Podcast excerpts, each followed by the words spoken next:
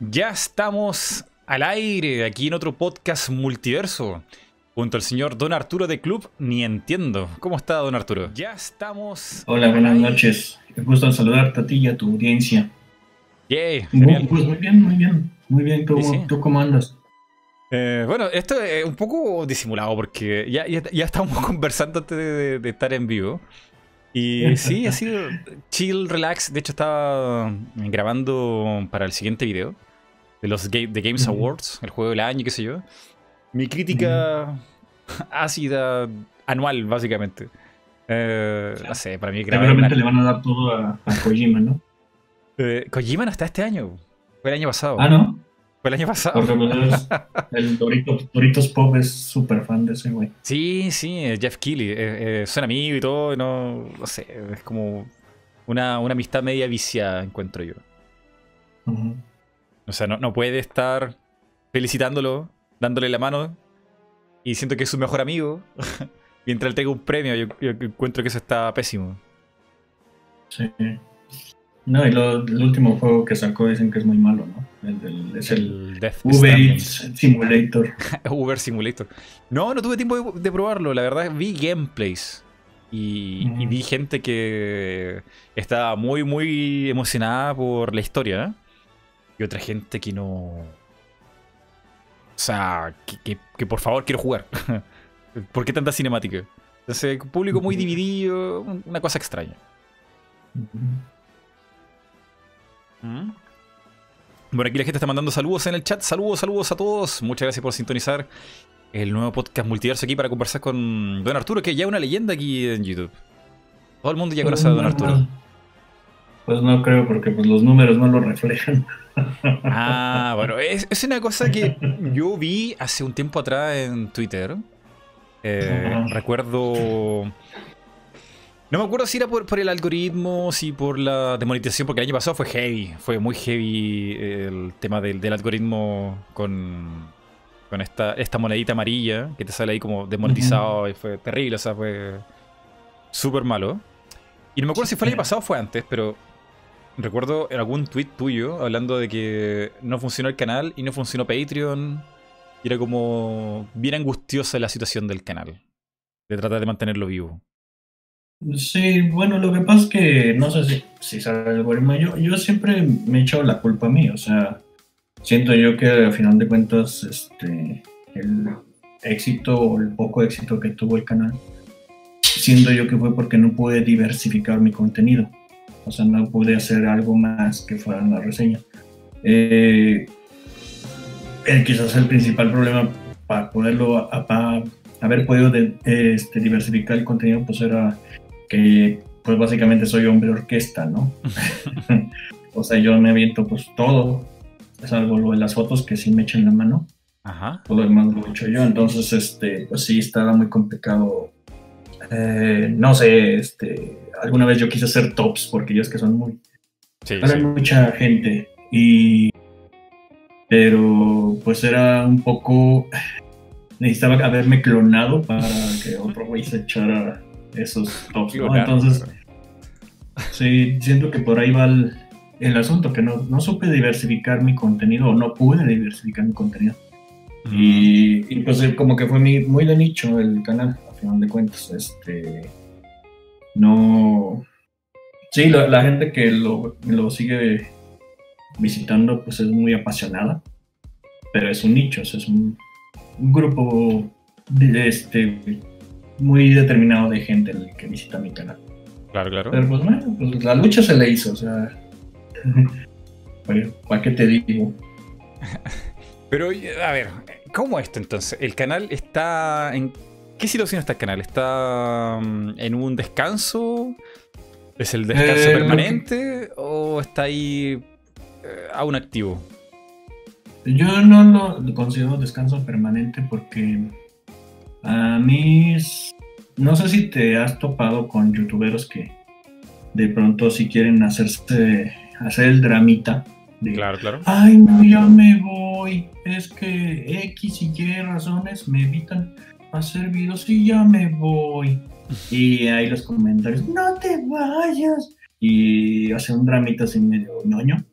Y luego como al mes ya están haciendo tres videos, ¿no? Entonces, este, pues ¿dónde quedó que ya se iban? Entonces, yo no considero que es eh, que este que sea un adiós definitivo ni mucho menos. O sea, simplemente hoy estoy ocupado con otras cosas, que es, ahora sí que las otras cosas es trabajo real, comillas. O sea, es trabajo pues, del que tenemos que hacer todo el mundo para tragar. Este, pero, o sea, ahorita básicamente lo que he hecho son como casi todo el mundo hacer gameplays. Bien original, ¿no? Y de hecho mucha gente me critica porque yo criticaba mucho los gameplays hace oh. unos años. Y me y ahora los hago yo, entonces me dicen, ay, pues no decías que los gameplays que saben que... Pues sí, pero pues de alguna manera eh, ese tipo de contenidos ayuda mucho precisamente a que el algoritmo no manda al basurero de la ignominia a tu canal. Llamemos al cofre. O sea, si tú... Yo creo que estás más o menos al tanto de que si tú de, pronto, dejas de hacer, dejas de subir cualquier tipo de contenido en un canal de YouTube, el algoritmo simplemente pues ya no lo recomienda. O sea, tu canal ya no lo anda poniendo los recomendados. Claro, claro, sí. Eh, hay que saber demasiadas cosas para poder mantener a flote un canal de YouTube. Yo diría que al mismo tiempo que es importante saber de lo que estaba hablando, o sea, videojuegos, deporte, lo que sea, también es importante como saber un poquito de marketing, porque esta cosa, eh, si bien es como la pasión de mucha gente, eh, si quieres como mantener esto económicamente andando, requiere de mucho, mucho músculo de marketing. No, y aún así, este, pues el negocito este del YouTube es un negocio muy volátil. Mm. O sea, basta que te eches un pedo a media, mera transmisión y ya te andan queriendo cancelar. Que, ¿Cómo es posible que se eche un pedo a mera transmisión? Este, bueno, es una vacilada, pero, o sea, yo creo que todo el mundo está al tanto de lo que le pasó a Proyared o, ah, o a otras personas que yo, preferiría que ni siquiera hablaríamos de ese tipo porque me da miedo. me da miedo por mi canal ni siquiera mencionarlo. Ok, bueno, pero es un ejemplo. O sea, finalmente hacen una tontería y en un par de horas acaban con su carrera, ¿no?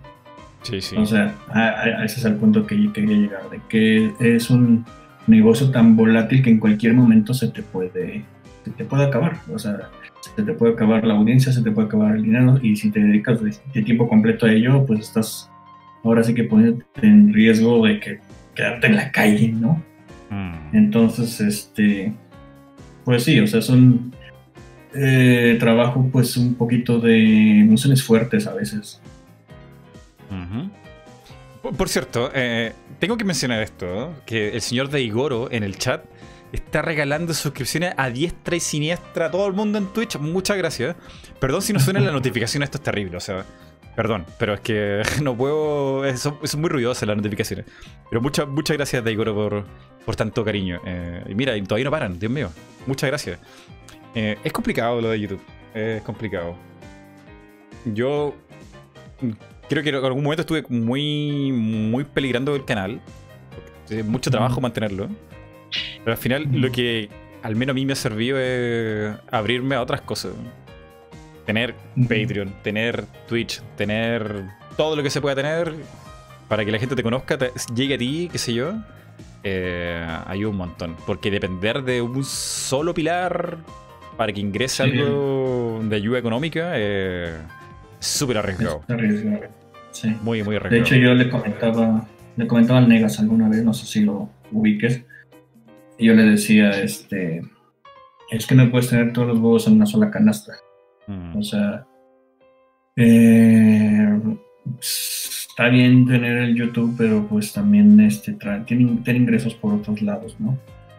Eh, yo, así como tú dices, yo tengo Twitch, tengo hasta el Dailymotion lo tengo monetizado. Entonces, pues, este, trato de que entre dinero por cualquier, pues por cualquier, este, vía, ¿no? Eh, claro, claro. Y, tengo una pregunta muy importante aquí, porque estoy viendo eh, tu, mm, uno de tus videos y el avatar, estas animaciones, dime que las haces tú. Porque están... Ojalá. ah, pensé que lo hacías tú.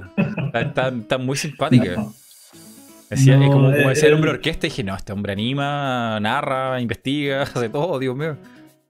No, alguna vez tuve un trabajo diagonal negocio donde tuve tuvimos este pues a nuestro cargo algunos diseñadores gráficos en ese trabajo yo conocí a una persona que se llama Isaí y él fue el que hizo el diseño del personaje y durante muchos años era quien siempre le ya ese negocio se acabó pero yo seguí teniendo pues, así que relación con él y cada que necesitaba yo alguna ilustración, alguna animación, algún, cualquier cosa que tuviera que ver con dibujos, yo recurrí a él y, él fue el que se lo aventó. O sea, la verdad es que sí es una persona bastante talentosa.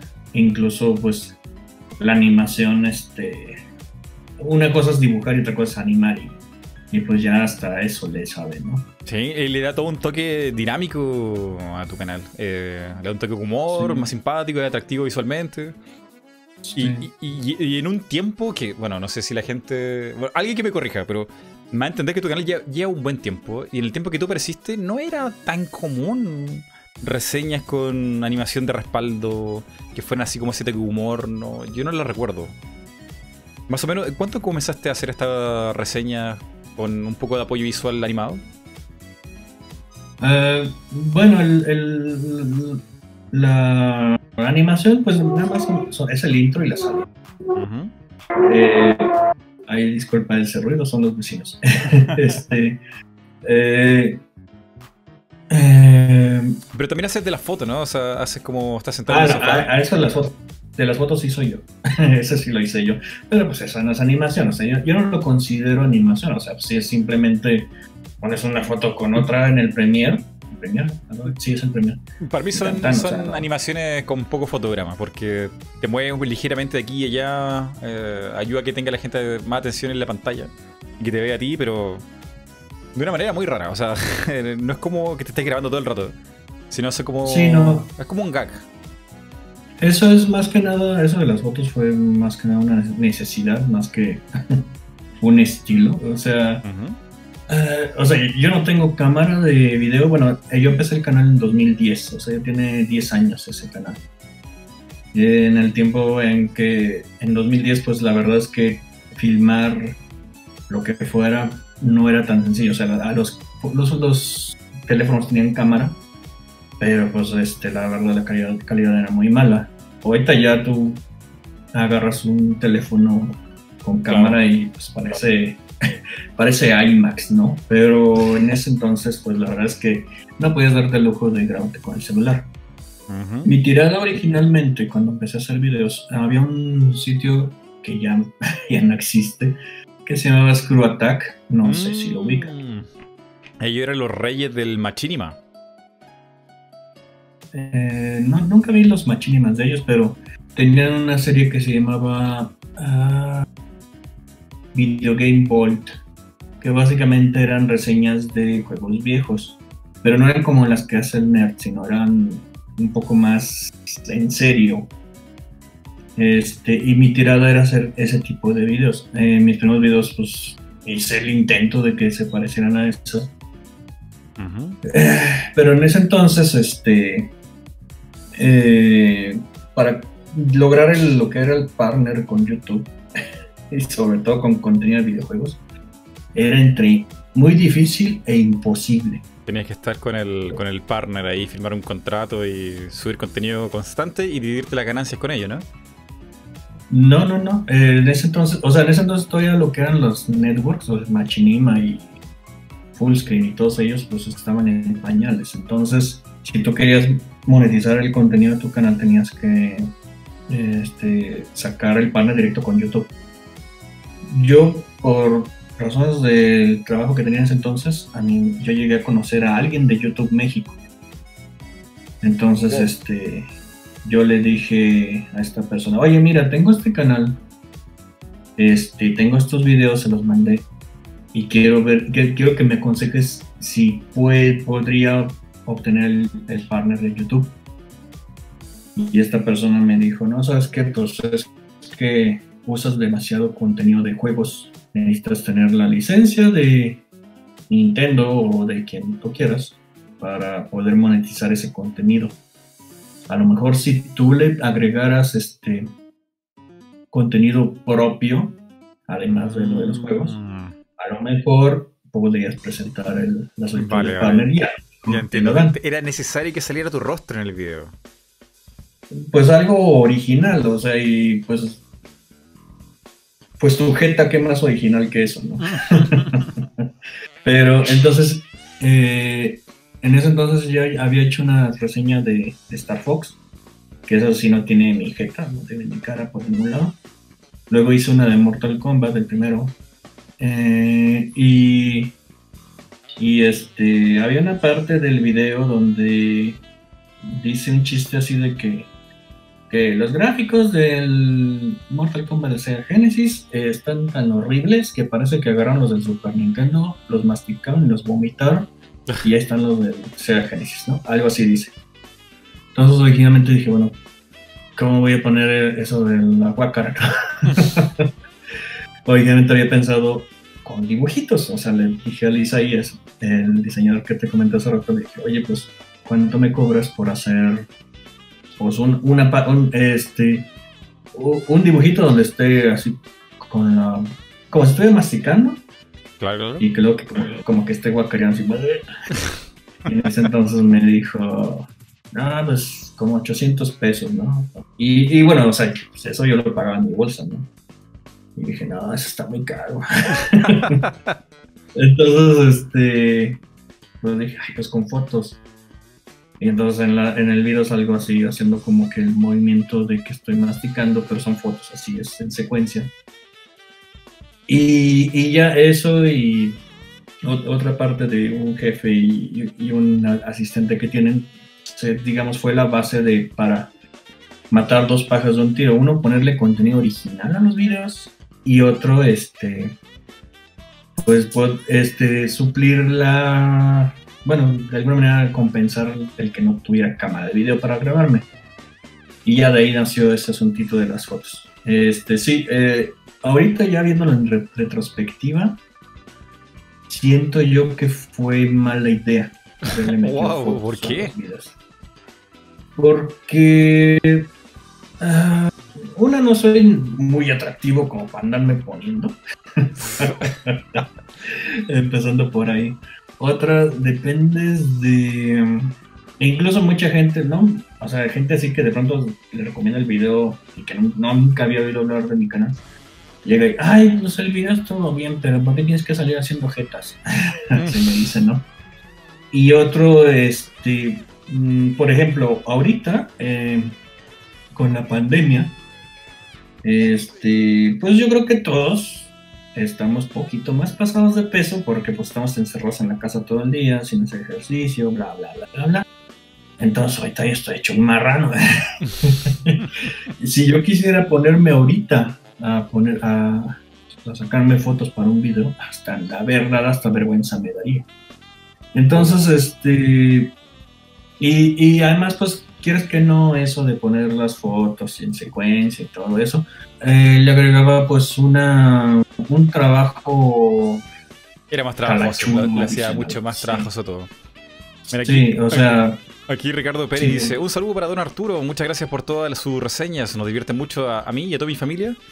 Le deseo el mayor de los éxitos en sus proyectos. Muchas gracias por el super chat, Ricardo. Gracias a ti. Este, entonces, pues yo la verdad sí o sea, si yo ahora sí que puedo echar el tiempo para atrás y volverlo a hacer, pues haría un poco más, lo llenaría más de contenido de videojuegos, así de footage que le llaman.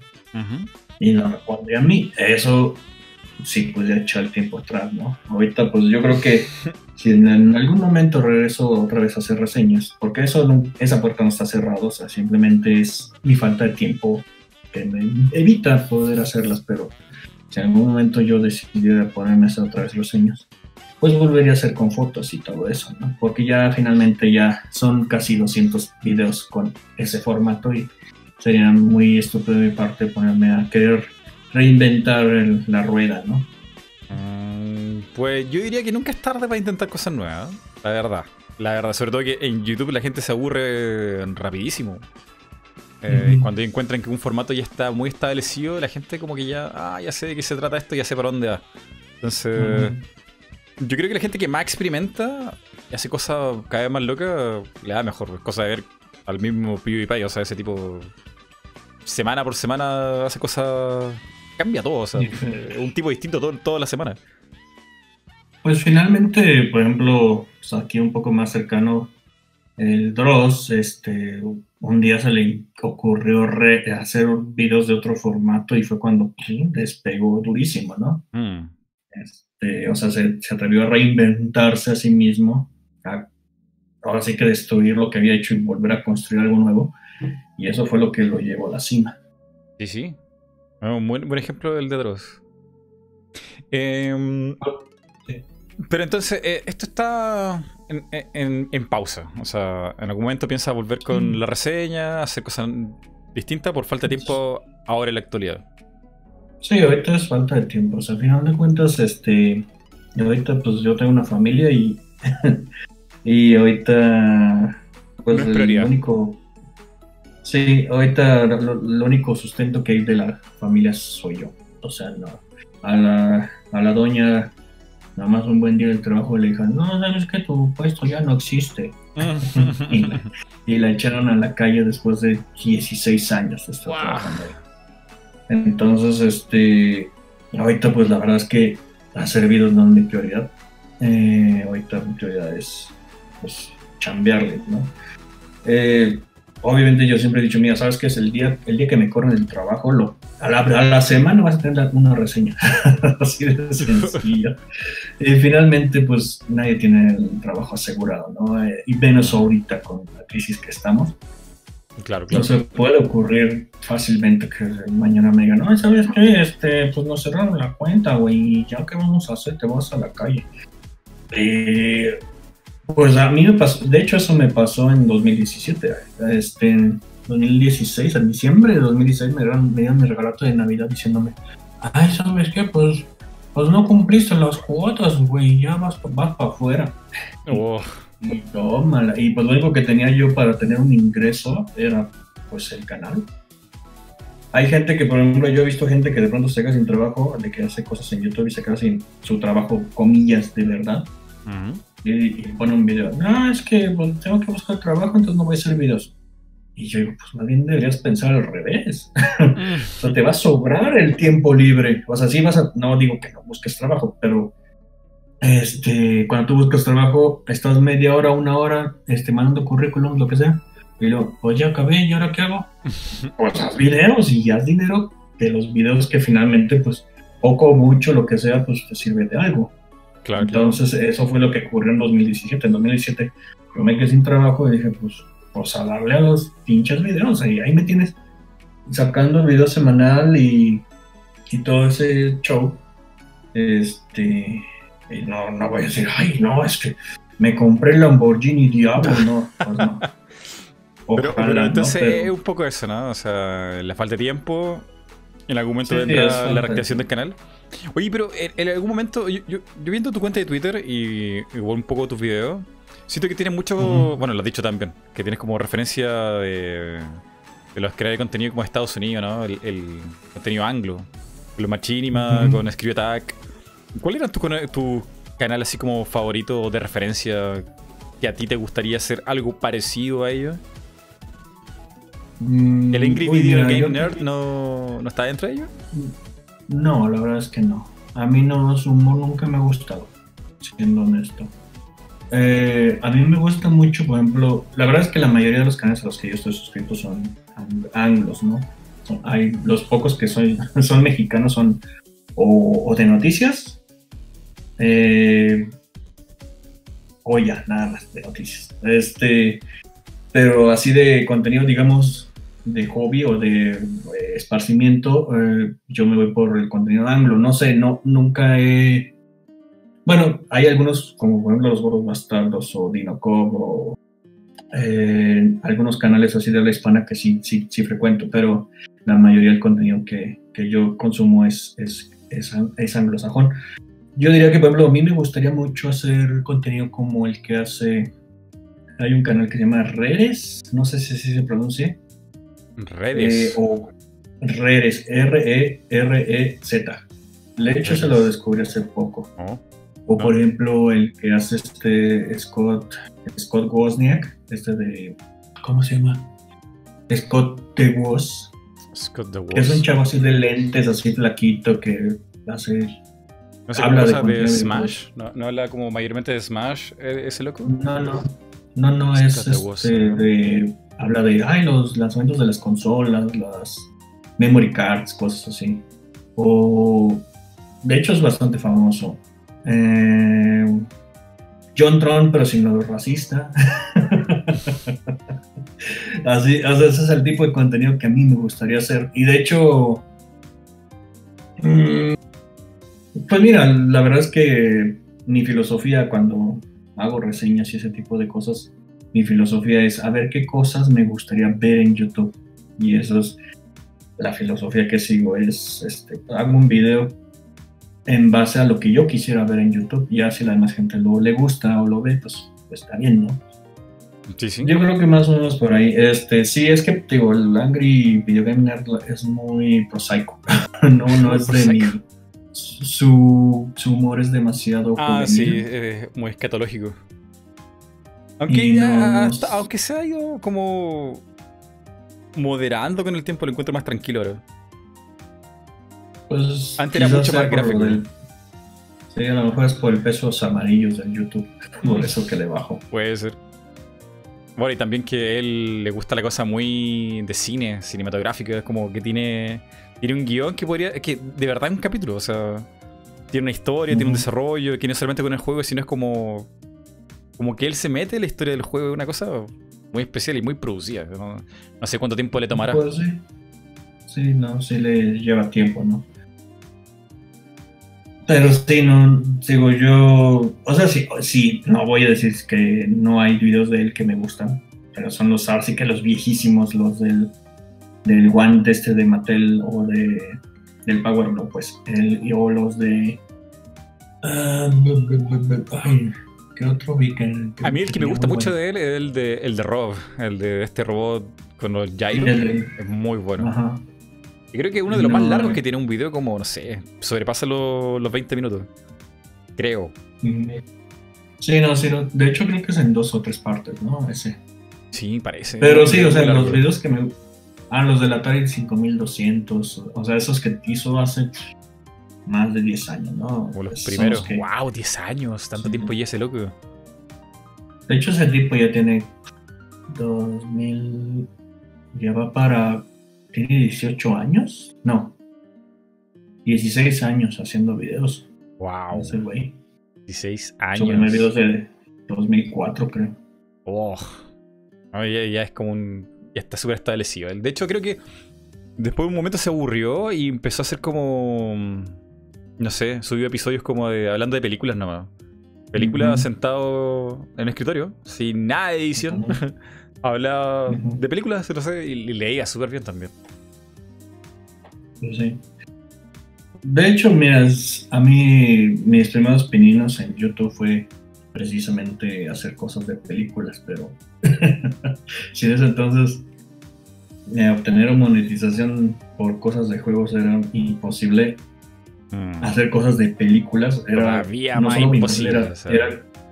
te tumbaban el video, el canal nomás por este, strikes de copyright. Sí, te llegan tres este, copyright antes de tocar el piso. sí, yo eh, tenía un blog de, pues, de películas precisamente. Y tenía yo un canal de, de YouTube, pero el canal de YouTube nomás lo usaba como soporte. O sea, yo en el blog de películas decía, por ejemplo, ay, este, las 10 escenas más, este, eh, más fuertes de ver, ¿no? Entonces, este, pues yo, eh, eh, perdón el anglicismo, envedeaba, incrustaba el video en el blog, pero era un video que subía en YouTube, ¿no? Claro. Este, yo me acuerdo que así cuando hice eso de las 10 películas más, no sé qué, subí tres videos, pum, pum, pum, tres strikes, pum, se desapareció el canal. Qué horror. Y los tres strikes de la muerte, o sea, en ese tiempo cuando te llega un strike de copyright, y eran tres, como que te cerraban el canal permanentemente, creo, ¿no? Sí, sí. De hecho, yo creo que si trato de poner mi cuenta de correo, la que uso para todo, en YouTube, me, me tiran el canal. O sea, si cambio el correo que tengo en el canal que uso para con esa cuenta de correo, me lo tumban porque esa cuenta está baneada por esa ocasión que ocurrió, eso que ocurrió hace, ay, no sé, 2007. O sea, hace muchísimo tiempo. Y de hecho, este, eran los tres strikes fueron de 20th Century Fox, así, pum, pum, pum. Ni siquiera fue Disney o esos que son bien celosos. No, no, fue Fox. Wow. Me los tumbó. No, qué fuerte. Bueno, ah, ya, ya hemos respondido varias preguntas. Primero, la situación del canal, las como referencias, la idea de hacer un canal, de dónde viene todo esto. ¿Y mm, qué más faltaría como por conocer de Don Arturo? Sé que a gente me ha dejado muchas preguntas sobre, por ejemplo, Mega Man X. ¿Qué pasa con esa reseña? Eh, como me parece que es muy prometida y, y que tiene la gente ahí nerviosa. ¿no? Yo la verdad nunca he prometido. ¿No? no. La gente se ha hecho chaquetas mentales pensando que, que voy a Mega Man X más bien. Es que mira, yo tengo, sí, tengo una serie de videos. Es que bueno,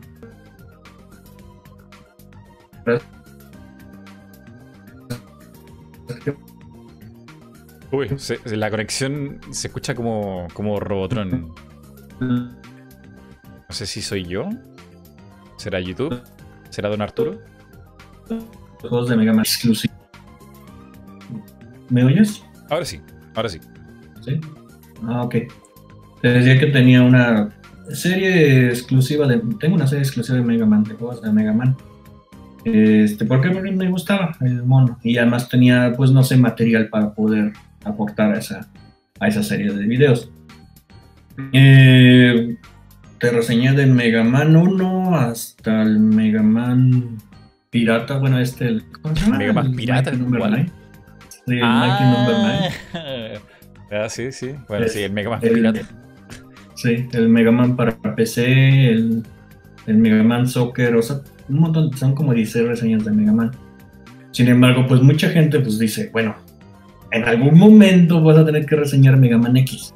o sea, si estás haciendo. Claro, era como por lógica, como la secuencia que, tendría que haber sucedido era Mega Man X. Sí, en algún punto tienes que llegar a Mega Man X. Y por lo que puedo ver, a mucha gente le gusta más el X que el tradicional, el clásico.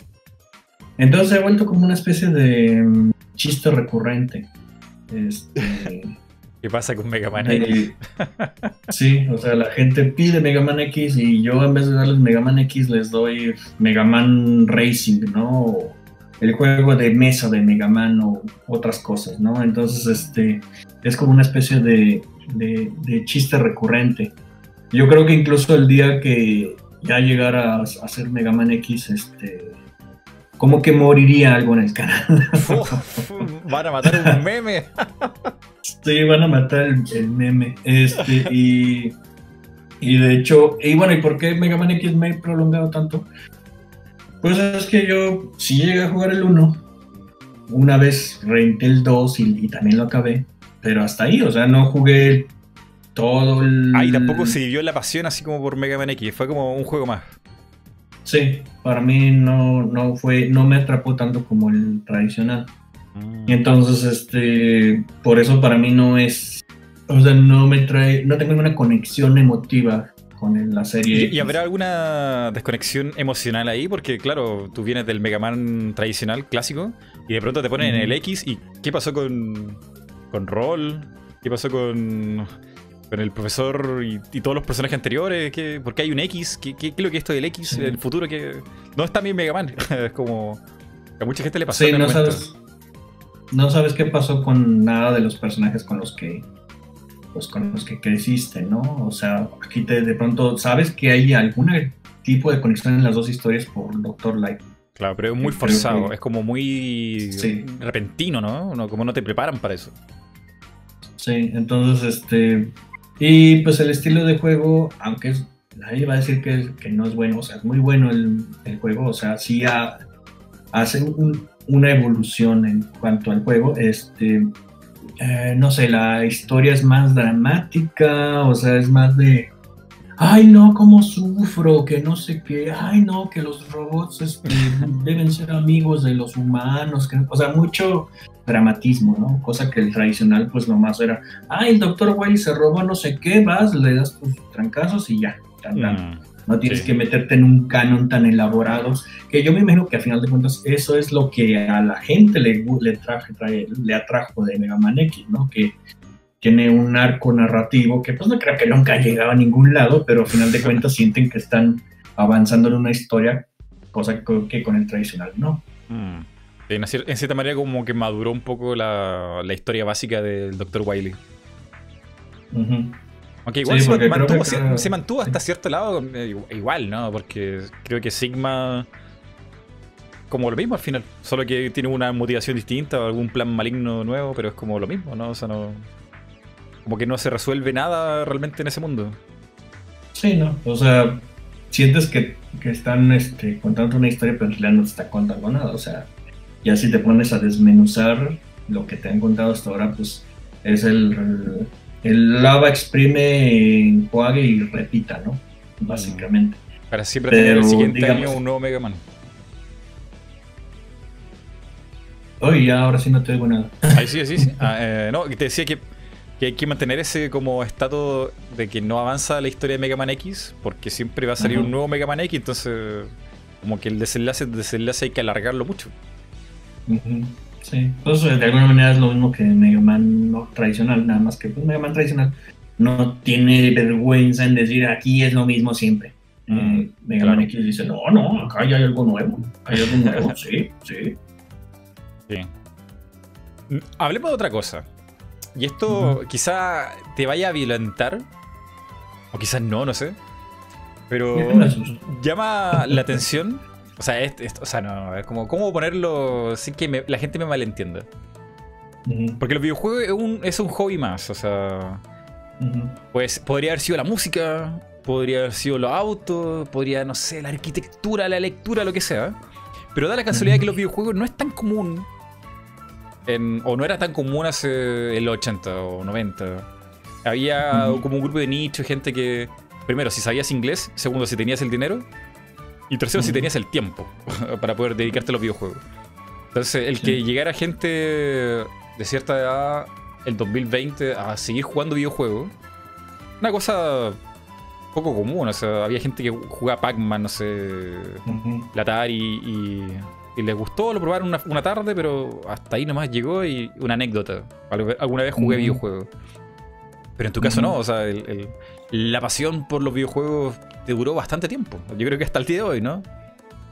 Sí, o sea, a final de cuentas, eh, pues yo como dices, yo empecé también con el Atari, ¿no? Eh, a mi hermano mayor le regalaron su Atari, pero el que más lo usaba era yo. Eh, y no sé, por ejemplo, ibas a, en ese entonces había negocios de arcadias y, llegabas a los negocios y metías fichas y, em, o sea, eran cosas que te atraían, o sea, que te, divertían, básicamente. Yo creo que el hecho de, de, de ese interés que nació con el Atari y con las maquinitas y todo eso, y fue lo que me orilló a de pronto, ay, mira, había visto el Family, porque en ese entonces, en ese entonces aquí no había representación de Nintendo, ¿no? Entonces los, las consolas alternativas eran piratotas, ¿no? Eh, vendían una chunche llamada Family que pues, y no, traen el Mario, no, porque yo había jugado el Mario Bros, el de Atari, el ese de las tortugas y los cangrejos y no sé qué pero este Super Mario Bros. debe ser algo bien chido. Y, y, en una tienda me encontré también una máquina pirata que tenía el Super Mario Bros. que tenías que meterle fichas cada cinco minutos y no sé cuánto, así. El típico, se quejan de, de las microtransacciones, o sea, ¿qué más microtransacción que esa? O sea, meterle ficha cada una vida. Minutos. Sí, y, y pues y luego ya que salió el Mario Bros, ya que habías jugado el Mario, cuando finalmente tuviste el dinero para tomar, comprarte un Nintendo, que eso pues yo sí tuve el Nintendo legal, este, no, que ya salió el Mario 2 y ya lo, te lo prestaron, ah, eso me lo prestaron, o que, no, que, que, que, mira, que fulanito, porque no sé si sabes que el Mario 3 salió en Japón y aquí se tardó como seis meses en salir, ¿no? En, en América. Ya. Fulanito ya consiguió el, el Mario 3, pero trae un adaptador con listoncito. Ah, claro, el Mario japonés tenía. Sí, y entonces le metió el adaptador con listoncito al NES y, o sea, ya cuando salió oficialmente aquí yo ya lo había jugado, rejugado el Mario 3, ¿no? Entonces, este, pues no sé, fue como que eh, la mercadotecnia de Nintendo y de otras empresas es tan eficaz que juegas una cosa, pero sale otra cosa y te interesa y así te vas. Quizás el único tiempo muerto que tuve yo de los juegos fue ya en la universidad, que fue la que coincide con el lanzamiento del Nintendo 64, el PlayStation 1. Todas esas consolas a mí ya no, no las compré, ni, las, ni me interesaron, digamos. Ya fue ya hasta que empecé a trabajar que dije, ay, yo me acuerdo que me gustaban los juegos. y entonces me encontré, vi que el, o sea, el que sí te seguía jugando el Game Boy. Por la portabilidad del aparato. Entonces, ay, mira, el Game Boy Advance está bien perro. Y tiene los juegos que me gustaban de chamaco, pero portátiles. Tenía el Mario World, tenía el Yoshi's Island, tenía todos esos. Y ya tenían como capacidad gráfica como de una Super Nintendo en una pequeña maquinita. Sí. Entonces eso fue lo que otra vez me despertó el interés otra vez por los juegos. Ya después de eso, yo era re fan del Final Fantasy de la serie de Final Fantasy. Aunque yo no estaba ya, digamos, comprando consolas, me conseguí este, el Final Fantasy 7 y 8 para PC. Y los jugué, los acabé y todo. Este, entonces, ay, salió el Final Fantasy 9 y a lo mejor me quita el mal sabor de boca que me dejó el 8. Entonces, cómprate el PlayStation 2. Y ya de ahí, pues el resto es historia, ¿no? O sea, sí, y, y todo esto fue previo a YouTube y a los canales de videojuegos y todo eso. Entonces, ya cuando llegó YouTube, pues este, pues tenía dos opciones de las cosas que me gustan, hablar de cine o hablar de juegos. y hablar de cine, pues evidentemente no, no era posible porque pues, te tumba ah, mi canal. a, menos, a, menos, que fueras tú en un monólogo de 10 minutos en la pantalla en negro. Pues sí. Pues sí, así sin mostrar nada, ¿no? Aunque hay gente que lo hace, ¿eh? Hay gente que lo intentó. no sé qué habrá sido de ellos. Pero yo recuerdo así gente que se grababa y hablaba de la película X. Sin footage, sin nada, sin música. Era... A veces era interesante, pero a veces era muy latero, era muy largo. O sea, sostener pues la atención así es muy difícil. Sí, la verdad es que sí. Entonces, bueno, tu, pasión por los videojuegos viene de hace rato, desde la Atari. Eh, se habrá adormecido por ahí en la época de la universidad, en la época de la 64. Luego reapareció y, de ahí no, no has parado. No, de hecho, sí, te digo, fue el Game Boy Advance y el PlayStation 2 los que me regresaron otra vez al, al videojuego y, y pues ya después, ya, ya cuando llegó el PlayStation 3 y esos, pues yo ya estaba con lo del canal, entonces este, pues es lo que de alguna manera ha mantenido pues viva la llama, ¿no? Claro, claro. Bueno, aprovechemos que tenemos aquí un, a un veterano que ha visto todas las guerras de consola de, los videojuegos y el surgir de los videojuegos en general. Eh, ¿Te parece que la gente ha cambiado mucho respecto a cómo ve los videojuegos? La gente que juega, la gente que no juega. Los comerciales incluso se ven súper distintos. ¿Cómo, ¿Cómo ve los videojuegos actualmente cómo tú los viviste hace un tiempo atrás? Yo creo que pues más bien la gente ahora está más informada. O sea, finalmente en los noventas, que como la guerra de, los, de las consolas y todo eso, fue una época en la que te enterabas por revistas oficiales y ya, porque no había internet o el internet que había pues estaba en la universidad nada más y, y pues tenías que hacer cola para poderte usar una máquina con internet. Entonces, o sea, la, la, única fuente de información que tenías era la fuente oficial. O sea, por ejemplo, aquí en el caso de México era la revista Club Nintendo, Nintendo Manía, y obviamente ellos te iban a hablar de las maravillas de Nintendo, no quieren hablar de que, ay, fíjate que el Sega está re bueno y está mejor que el Super NES, ¿no? Y una, y una Club Nintendo que ya hoy en día ya no existe. O sea, que los niños de hoy entiendan que existía una revista de Club Nintendo y que era lo oficial y que existía en Latinoamérica, yo creo que. Nah, eso no existió nunca. Nah, eso no se vendía en los kioscos. Sí, eso no, eso no pasó. Eso no pasó. no, ¿cómo no? No, no, no, te creo. Pero eh, incluso, pues la información, digo, era, la obtenías a cuentagotas, ¿no? Y por canales muy, este, muy, este, orientados hacia una marca en específico. Claro. Estar informado era difícil hace unos años atrás. Si no tenía, primero, el dinero, porque Internet existió hace rato. Pero el acceso a eso era súper limitado. O sea, yo me acuerdo en, que fue como en 95 que alguien me dijo, oye, ¿sabes lo que es el Internet? Y yo dije, ¿qué?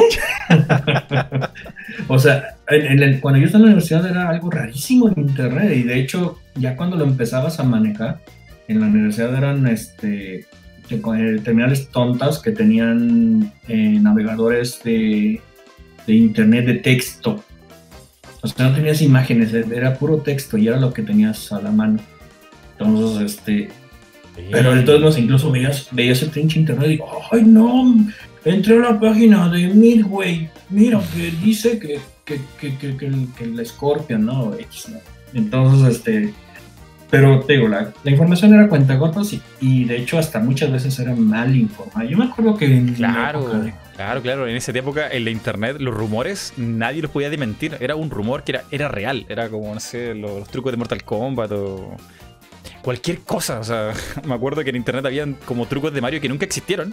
O de Super Smash Bros. De bloquear a Sonic, de, bloquear a Tails, de bloquear a Crash. Y era como, tienes que vencer este juego 900 veces y aparece Sonic. Y es como, ya hay gente que lo intentaba.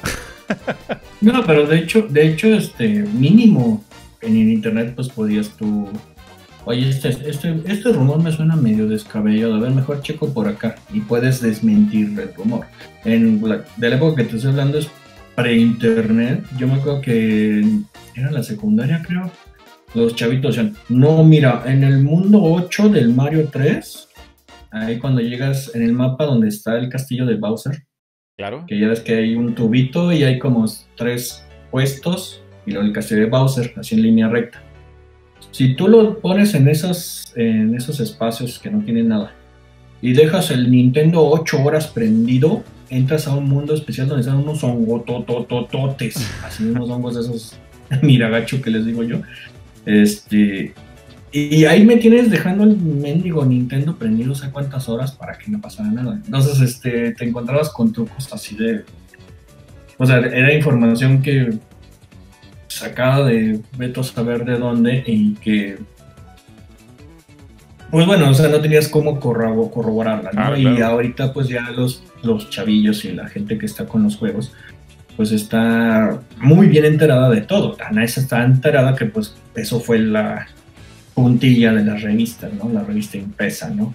La revista impresa que decía, no, es que vamos a sacar el, el este, ¿cómo se llama?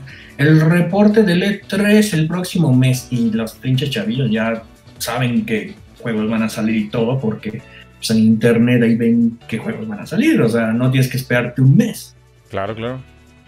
Eh, de hecho, estaba recordando algo que salió en la Club Nintendo mexicana, que yo me tragué y fue doloroso porque fue eh, que Zelda 64 uno podía conseguir la Trifuerza. Eh, para la gente que haya jugado Zelda, sabrá que cuando uno tiene el menú del juego, lo voy a ver aquí en pantalla, a ver si puedo ponerlo. Te sale todo como los espacios que uno puede llenar. A ver, si aquí está la pantalla. Sale todos los espacios, los huecos donde puedo poner ítems y qué sé yo. Y justamente el de la Trifuerza está ahí como, oye, aquí podría ir un ítem. Tener la Trifuerza ahí en ese espacio. Y me acuerdo que la Club Nintendo de México puso una imagen de que sí se podía obtener la Trifuerza y que estaba en el.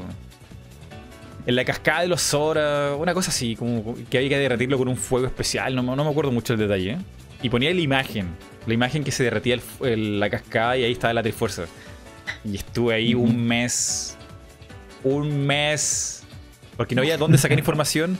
Intentando conseguir la Trifuerza. ¿eh? Lo voy a decir de nuevo. Un mes.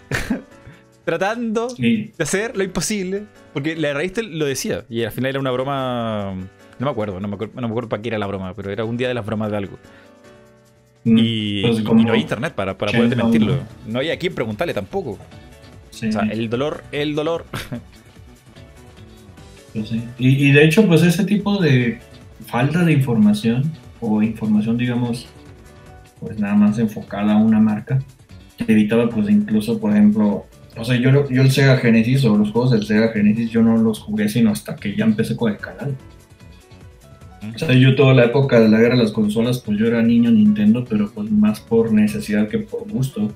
O sea, si a mí me, en los 90 me hubiera llegado mi señor padre y me hubiera dicho, toma un Sega Genesis, ponte a jugar, yo me lo pongo a jugar, o sea, yo no le hago el feo.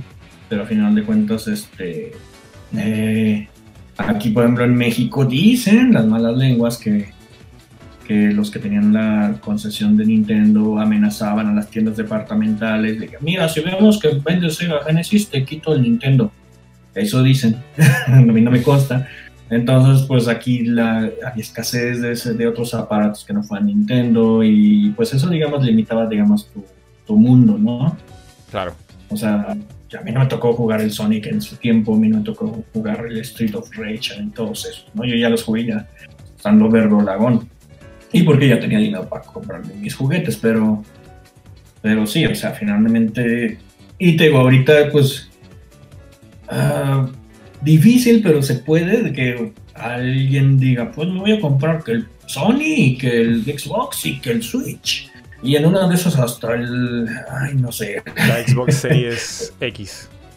Sí, no sé, otra consola. Estaba pensando en una de esos pedorros que salen de pronto en que son tienen juegos educativos, ¿no? Pero, en esa época las consolas que uno podía tener y todo era como más limitada. Como que. Igual como creo que pesaba más la cosa de los first party, ¿no? Porque te, gusta Mario o te gusta Sonic. Era como la decisión importante que uno tenía que hacer. ¿Es Sonic o Mario? Pero por ejemplo en Estados Unidos, pues tú, como digamos, la presencia de Sonic, de Sega y de Nintendo era al mismo nivel, o sea, eran pues ahora sí que Coca y Pepsi. Mm, claro. La gente en Estados Unidos podía, se podía dar el gusto de decir, ah, yo sí jugué el Sega Genesis, ¿no? Mm. Acá en México o en otros países eh, latinoamericanos, pues eso era mucho más difícil, ¿no? Si no, si no había un distribuidor oficial de la consola en tu país, pues... Jamás conociste a Sonic si no, no estaba Sega oficial. Sí, Aquí en Chile sí, sí tuvimos creo que representación oficial, creo, porque me acuerdo que veía en ciertos centros comerciales como estatuillas de Sonic gigante y que ponían ahí en la vitrina todas las Segas. Y también estaba la, Sega Arcade, o sea, habían lugares oficiales de Sega, donde estaban las maquinitas oficiales de Japón, aquí. Entonces, no, ah. no fue desconocido, al menos para mí, que existiera Sonic. Acá sí era muy raro, te digo, yo no conocía a nadie que tuviera un Sega Genesis. Y te digo, existía el rumor, o bueno, no sé qué tan fundamentado estaba, de que la, empresa que se encargaba de la distribución de Nintendo aquí se llamaba Itocho. Entonces este, existía el rumor, o me enteré ya después del rumor de que supuestamente llegaba Itochu con Liverpool, que es una tienda así departamental. Y le decían, no, ¿sabes qué? Mira, si te veo vendiendo Sega, no te vendo Nintendo. y pues el Nintendo, pues ah, claro. a mucha gente le gustaba. Entonces Liverpool decía, no, pues mejor vendo Nintendo porque pues, es el, se está vendiendo como pan caliente y para qué le arriesgo, ¿no? Existía ese rumor. Entonces digo, yo nunca eh, conocí a nadie en ninguna de mis escuelas que tuviera un Sega Genesis. Nunca. Entonces, entonces te digo, o sea, la información o el acceso a ciertos productos era muy limitado en ese entonces, cosa que no ocurre ahora. Entonces tenemos dos cosas. La, información que uno tenía por los videojuegos hace unos años atrás, hace décadas atrás, era lenta y la internet muy limitada. Eh, también la cosa de las consolas que existían también era un tema. O sea, era Sonic o Mario Y si vivías en cierto país donde no había representación de alguna, te podía como tocar difícil si te gustaba Sonic o Mario. Y también las cosas de las tiendas, ¿no? O sea, ¿quién, tenía ahí el dominio de vender producto y todo. Así que fue como más fuerte la guerra de consolas. Eh, pero. No, y. Ah, sí, No, te, iba a preguntar. ¿Sientes que ha cambiado mucho la gente que juega videojuegos en tu época respecto a la gente de hoy? Porque hoy los niños, wow, tienen celular, tienen tablets, tienen videojuegos por todas partes y gratis. Y están bombardeados con, con Fortnite, con, no sé, con League of Legends, con un montón de juegos. Eh, ¿Cómo, era el, que te gustaran los videojuegos hace unas décadas atrás respecto a hoy? ¿Sientes que es muy distinto? Eh, ese era un fenómeno muy curioso porque pues en la época de que era chamaco pues era bueno sigue siendo un producto de un poco de nicho no los juegos eh, pero en la época que yo era chamaco pues era eh, los adultos lo veían como una cosa de niños, los juegos. Y mm. ahorita, digamos, el precisamente como tú mencionas, que los niños están con el celular, con la tablet y con todo eso, los juegos, digamos, el, las consolas son, digamos, ya el producto de grandes. O sea, los que fuimos niños en esa época y que decían, ay, es que esos son cosas de niños, ahora son los que andan comprando esas consolas.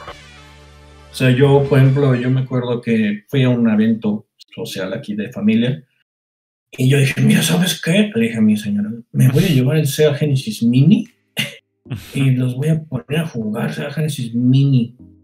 Los güeyes no les interesó lo más mínimo el Sega Genesis Mini. Porque estaban que con el celular, que con el este, Netflix, que con el no sé qué. O sea, simplemente los chamacos de ahora ya no.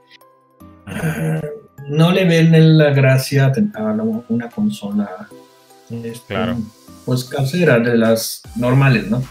Entonces ahorita se ha dado la situación en que un poco ya como la mentalidad de, como los que ahora compran consolas, son los mismos viejones, son ahora viejones, ahora son ellos, ellos ya no tienen ese paradigma de, no, es que son cosas de niños. Y eso creo que es bueno, a final de cuentas.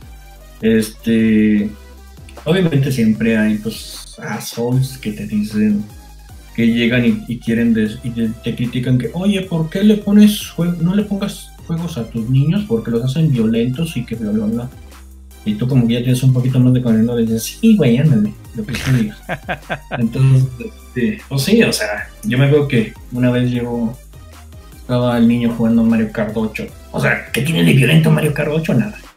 Mm. Y llegó una, una cuñada y no, es que le decía a mi señor, no, es que pues es que luego los juegos los hacen violentos y que sabe qué, que no sé cuánto. Y ya que se fue, le dije, ¿cuáles juegos violentos? ¿De qué tiene violento Mario Kart 8? O sea, finalmente, por ejemplo, en el caso mío, yo sé qué son las, el rating ese de la SRB. Claro, claro. SRB, perdón. Yo sé que significa cada letra, yo sé qué juegos puede jugar y qué no puede jugar el niño. Entonces, este, a mí no me van a querer decir qué juegos le puedo poner y qué juegos no. Mm. Y a final de cuentas, o sea, el, hecho de que este, hay gente que dice, no, es que, es que mira, es que llega y se obsesionan con el juego. Y que si les pones Disney Plus, ¿no se obsesionan con Disney Plus? O este, el celular o el iPad o lo que sea. Eh, o sea, se pueden obsesionar con lo que sea. No es que una cosa sea más adictiva que la otra. Hubo un tiempo que como que los videojuegos como que centraron todo el mal del ser humano. Me da la impresión. Ah, sí.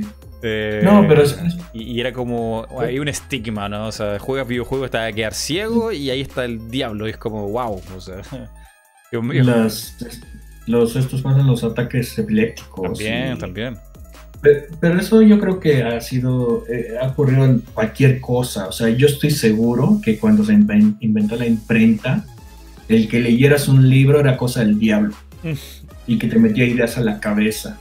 O sea, desde entonces yo estoy seguro de que habían padres en busca de lo mejor para los niños, peleándose con la gente que imprimía libros, porque ¿cómo les dices esas cosas a mis niños? Yo quiero que vivan en la infancia, ¿no? En esta casa no se ven libros, escuchamos historia alrededor del fuego. Sí, y, a eso puedes eh, eh, agregarle que también los cómics este, eran malos para los niños, la televisión era malo para los niños, el, este, el rock era malo para los niños, o sea, cualquier cosa que tú veas que es atractivo para un adolescente o para un niño, eso es motivo para que la quieran este, sacar de circulación porque son malos para los niños. Claro. Digo, no, no sé si tú recuerdes, eh, ¿has leído Mafalda? Uh, poquito, pero sí la conozco. Eh, hay tiras que, por ejemplo, el papá de Mafalda dice, es que no le voy a comprar una televisión porque luego los niños se obsesionan con la televisión. O sea, entonces es eso, pues nomás cámbiale, quítale la televisión, pon un videojuego, es lo mismo. O sea, al final de cuentas, eh, pasan los años y, al rato va a ser el celular, o, si no es que ya lo es, al rato va a ser el Netflix, o no sé. O sea, van a buscarle, van a buscar chivos expiatorios en donde sea, en cualquier cosa, cada que ocurra una tragedia, ¿no? Mm, sí, sí. Ah, y sí, eh, yo, siento que va por ahí también complementando lo que dices tú, o sea, la gente ha cambiado su percepción de los videojuegos, que antes era como muy, muy de niño. Y bueno, también ha salido un juego con rating Major o más 18, qué sé yo, que son súper violentos. Y eso no es importante. O sea, ahora hay más público, hay más gente jugando videojuegos, hay más interés en temática, en... O sea, un videojuego puede ser lo que tú quieras. No, no solamente Mario y, Sonic. Puede ser, no sé, un GTA o, un simulador de vuelo que son aburridísimos, pero hay gente que le encanta. Y que te puede enseñar cosas. Hay juego educativo también. No recuerdo de dónde saqué esta estadística. Me la contó un amigo que está muy metido en esto. Me decía, ¿cuál crees tú que es el rango etario donde la gente más juega? Le decía, evidentemente tiene que ser entre los 15 a los 25, que como, no sé, Fortnite, cosas así, como Call of Duty, ese tipo de juego y me mostraba un, estudio que decía que no. Que la, población que estaba más creciendo en videojuegos en esa época, porque no sé si seguirá así, eran los adultos mayores con Facebook jugando al Candy Crush. O sea, las mm. abuelitas, cuando les llegaron las tablets o, cuando, el computador ya no era tan raro, sino como que era más fácil apretar botones nomás y era como intuitivo. Todas, todas, las abuelitas se fueron a jugar Candy Crush y fue como un fenómeno para la tercera edad. Y se entretenían ahí. Wii, claro, claro. El Wii era consumidísimo por, adultos mayores, porque pues era así de hacían ejercicio y eran claro, y, juegos creo que por, de entender. Y creo que por algunos planes también gubernamentales que promovían el ejercicio y, como que les financiaban las Wii a llevarlo a distintos lados de adultos mayores. Eh, pero sí, o sea, me acuerdo que el estudio decía los adultos mayores tenían tanto tiempo libre, más que los adolescentes incluso, que podían jugar, tirarse ahí mucho rato. O sea, ¿quién no ha visto, a, quién, no me crea, quién no ha visto quizá en las películas o vivirlo en carne propia ir a un casino? Y hay gente de, bastante edad metido en los casinos, jugando, metiendo monedas, qué sé yo. Traslada eso a los juegos de Facebook que son una basura, pero hay gente que los juega. Los adultos mayores le encantan. Sí. Pues simplemente no te ves tan lejos, o sea, yo creo que tú tienes acceso a tus analíticos de tu canal. Sí, sí. ¿Cuál es, cuál es el rango de edad que más ve tu canal? Eh, en mi canal creo que es de 25 a 35, como que es el rango que manejo más o menos. Son adultos, o sea, en el mío también, o sea, la barra mayor, la más grande, es entre 25, 35, como hasta 40. O sea, la gente que más se interesa por los juegos ya son viejones. o sea, ya los chavitos de 10, 15 años este, ya están mejor metidos en otras cosas. No digo que no les interese, pero como que, ah, pues ya el público que consume más este, juegos, al menos de consola, son, pues ya son adultos que están en edad de trabajar y, que en una de esas tienen hijos y todo eso. Sí, sí. Bueno, ahí lo tienen. Eh, ¿Los videojuegos han cambiado? Sí. ¿El público ha cambiado? También. O sea, es muy distinto. Eh, ha evolucionado mucho esta cosa de los videojuegos. Eh, ¿Hay alguna cosa que tú extrañes de los videojuegos antiguos o de los jugadores antiguos? O sea, antiguos estoy diciendo así como que fueran mil años, ¿no? Como, no sé, de tu época. La verdad es que no. No, no, no, añoras el soplar el cartucho? no, la verdad es que no. Es que, no sé, yo he visto muchos... Pues ahora sí que yo he convivido con mucha gente youtubera, ¿no? O sea, gente que tiene sus canales de contenido. Eh, yo conocí, había un chavo que se, su canal era Retrus Gamer y su, se enfocaba mucho en juegos viejos, ¿no? Así del NES y del Super NES y eso. Eh, y él tenía un programa de radio y, y hablaba de eso, de juegos viejos. Y yo le decía, oye, güey, pero ¿por qué, ¿por qué no hablas de juegos nuevos? o sea, hay muy poco contenido en medios tradicionales de videojuegos. Y básicamente estás hablando del nicho del nicho. O sea, estás hablando de juegos viejos que. El retro gaming. Sí, sí, o sea, ¿por qué no hablas de juegos nuevos? No, es que los juegos nuevos, guacala, hacen las cosas por dinero, que no sé qué.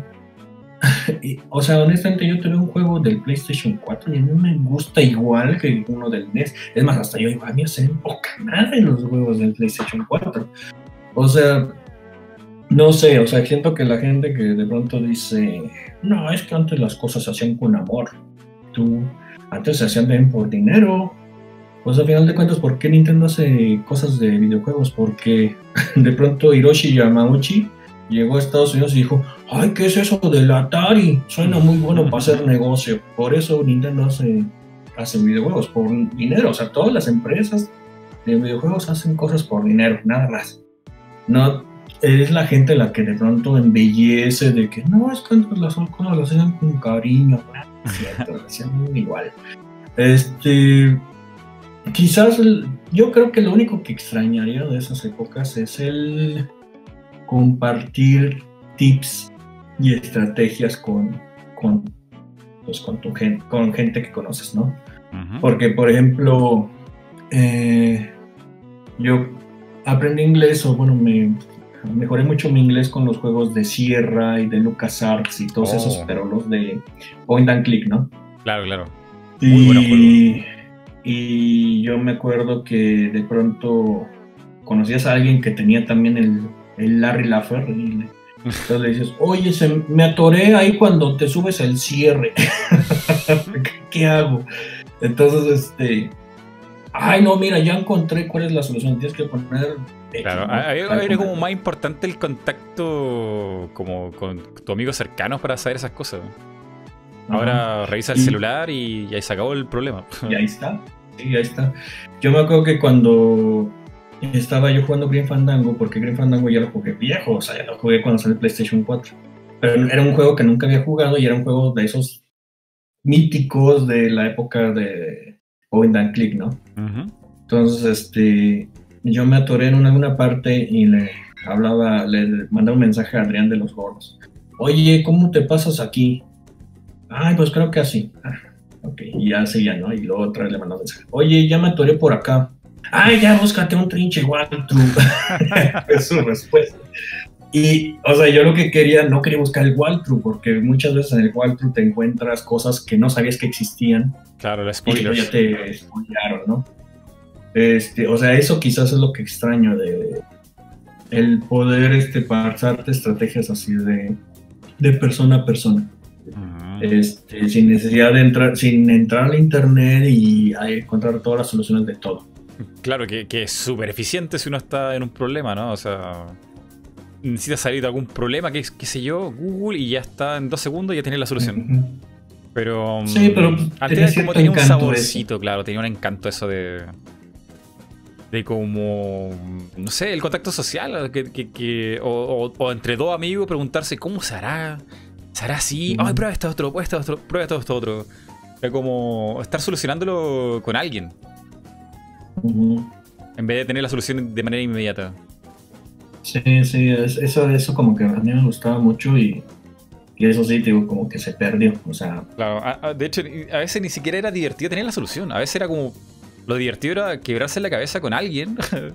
Eh, lo divertido era tratar de resolverlo con alguien, en vez de tener la respuesta, creo. Sí, era una dinámica social muy, muy padre que siento que ya se pierde, que ya no existe. Y, de alguna manera por culpa del internet y muevo mi brazo así contra la nube, ¿no? Agitando mi, brazo hacia la nube. Este, pero sí. Eh, Maldita nube. Sí. Entonces, este, pero digo, a final de cuentas, yo siento que la, volviendo a lo que te decía de, este canal que, conocía, y les mando un saludo, este, yo siento que de pronto cuando te enfocas así de que no, es que los juegos de antes eran mejores, porque no sé qué, ahí es bien viejo, o sea, la verdad. Este, o sea, a mí me siguen sorprendiendo las cosas que se saltan. Es más, yo creo que el último juego que me sorprendió, y no por su destreza gráfica ni mucho menos, eh, fue el, el de Among Us. Porque mezcla una. Ah, y que lo jugamos en vivo con el Gamer Freak y un montón de gente en vivo. Quieren buscarlo hasta aquí en el canal. Está muy, muy bueno ese gameplay. Sí, eh, eh, es, es, una especie de como de. de es un experimento social ese juego, o sea. Ese juego no puede andar si no, si no hablas con gente. Tienes que hablar con gente para jugarlo. Sí, sí, sí, eso es lo que está diferente a todos los demás juegos. O sea, es una amalgama entre juego de electrónico, bueno, juego videojuego. Como de mesa. Y juego de mesa. Sí, sí. Y eso es algo así de que, wow, o sea, ¿cómo es que a nadie se le ocurrió? yo creo que existía. O sea, yo, creo que existiera. Yo, creo que siempre existieron esos juegos. Pero no, no eran populares para nada. Ese juego, si tú de pronto ves la pantalla del otro, si alguien está haciendo stream simultáneo, ves la pantalla del otro, ay, a mí quién es el asesino. O sea, así lo arruinas, así de fácil lo arruinas, ¿no? Pero, o sea, esa dinámica es algo que yo, a mí sí me sorprendió. O sea, es, es algo que, que yo no sé por qué nunca había caído con un juego así. Y no es porque se tenga los mejores gráficos del mundo, pero ni mucho menos. O sea, es simplemente o sea, lo más divertido de Among Us es la interacción social que puedes tener con otras personas ahí. Porque ganar por ganar, yo no le encuentro ninguna gracia. La gracia es como ganarle a tanto, tanto, o perder contra quién, o, o que pasa algo chistoso que no está ahí como previsto. Ah, todas esas cosas son divertidas. Y es como muy de juego de mesa. Sí, sí, es como el serpientes y escaleras hecho videojuego. Puedo decirlo así. Bueno, y hablando sobre eh, la gente que le gusta mucho el tema retro, que piensa que los juegos antes se hacían con, amor. Bueno, yo, pienso que también hay juegos que, de verdad se hicieron con un amor y un esfuerzo por hacer el mejor juego posible, con pocos recursos, o contra el tiempo. Yo creo que eso sí existe, ¿eh? eh sí, o sea, pero vamos, estás hablando de juegos indies, así de muy poco presupuesto. Eso, eso, eso. Bueno, no, o sea, a ver, hay, hay juegos, hay historia de juegos que que había gente que nunca en la vida había programado e hicieron un juego que al final fue exitoso en alguna Nintendo o algún Super Nintendo. Esas son las menos historias, pero existen. Pero lo, que te quería decir, si, te gustan los juegos así como de nicho, como de hecho en casa, para eso tienes el juego indie hoy en día, no tienes por qué cerrarte a lo nuevo. Pues no. Y te digo, y a final de cuentas, no me vengas con que Nintendo hace las cosas con, hace las cosas o hacía las cosas con cariño. O sea, ellos, igual que todo mundo, ah, buscan un beneficio económico. ¿Por qué no ha habido un F0? Porque pues, seguramente no se vende el güey y por eso no lo hace. O sea, de Nintendo. De Nintendo tengo historias de. donde se derramó sangre haciendo un juego. Eh, por ejemplo, a ver. Todo lo que sea Satoru Iwata, ese programador. Sé que él pasó por tiempos súper difíciles eh, con este estudio que se llamaba. ¿Cómo se llamaba? HAL. HAL, HAL Laboratory, sí. Eh, ellos estaban constantemente al borde de la quiebra, tratando de hacer un gran videojuego y el último, o sea, recuerdo uno que era un, RPG avanzadísimo a su época, ¿eh?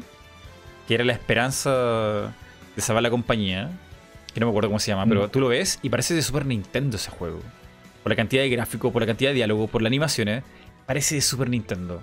Y no, es de Nintendo. y, ese juego yo sé que Satoru Iwata le, dedicó mucho tiempo a su sueño y todo, y, fue un fracaso total en venta.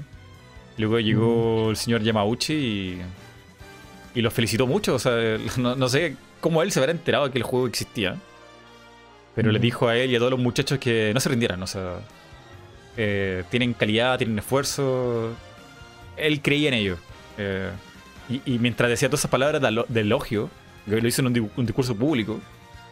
Decía que, ojalá Nintendo fuera como HAL.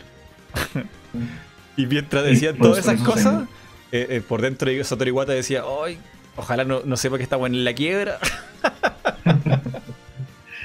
y se los jaló, ¿verdad?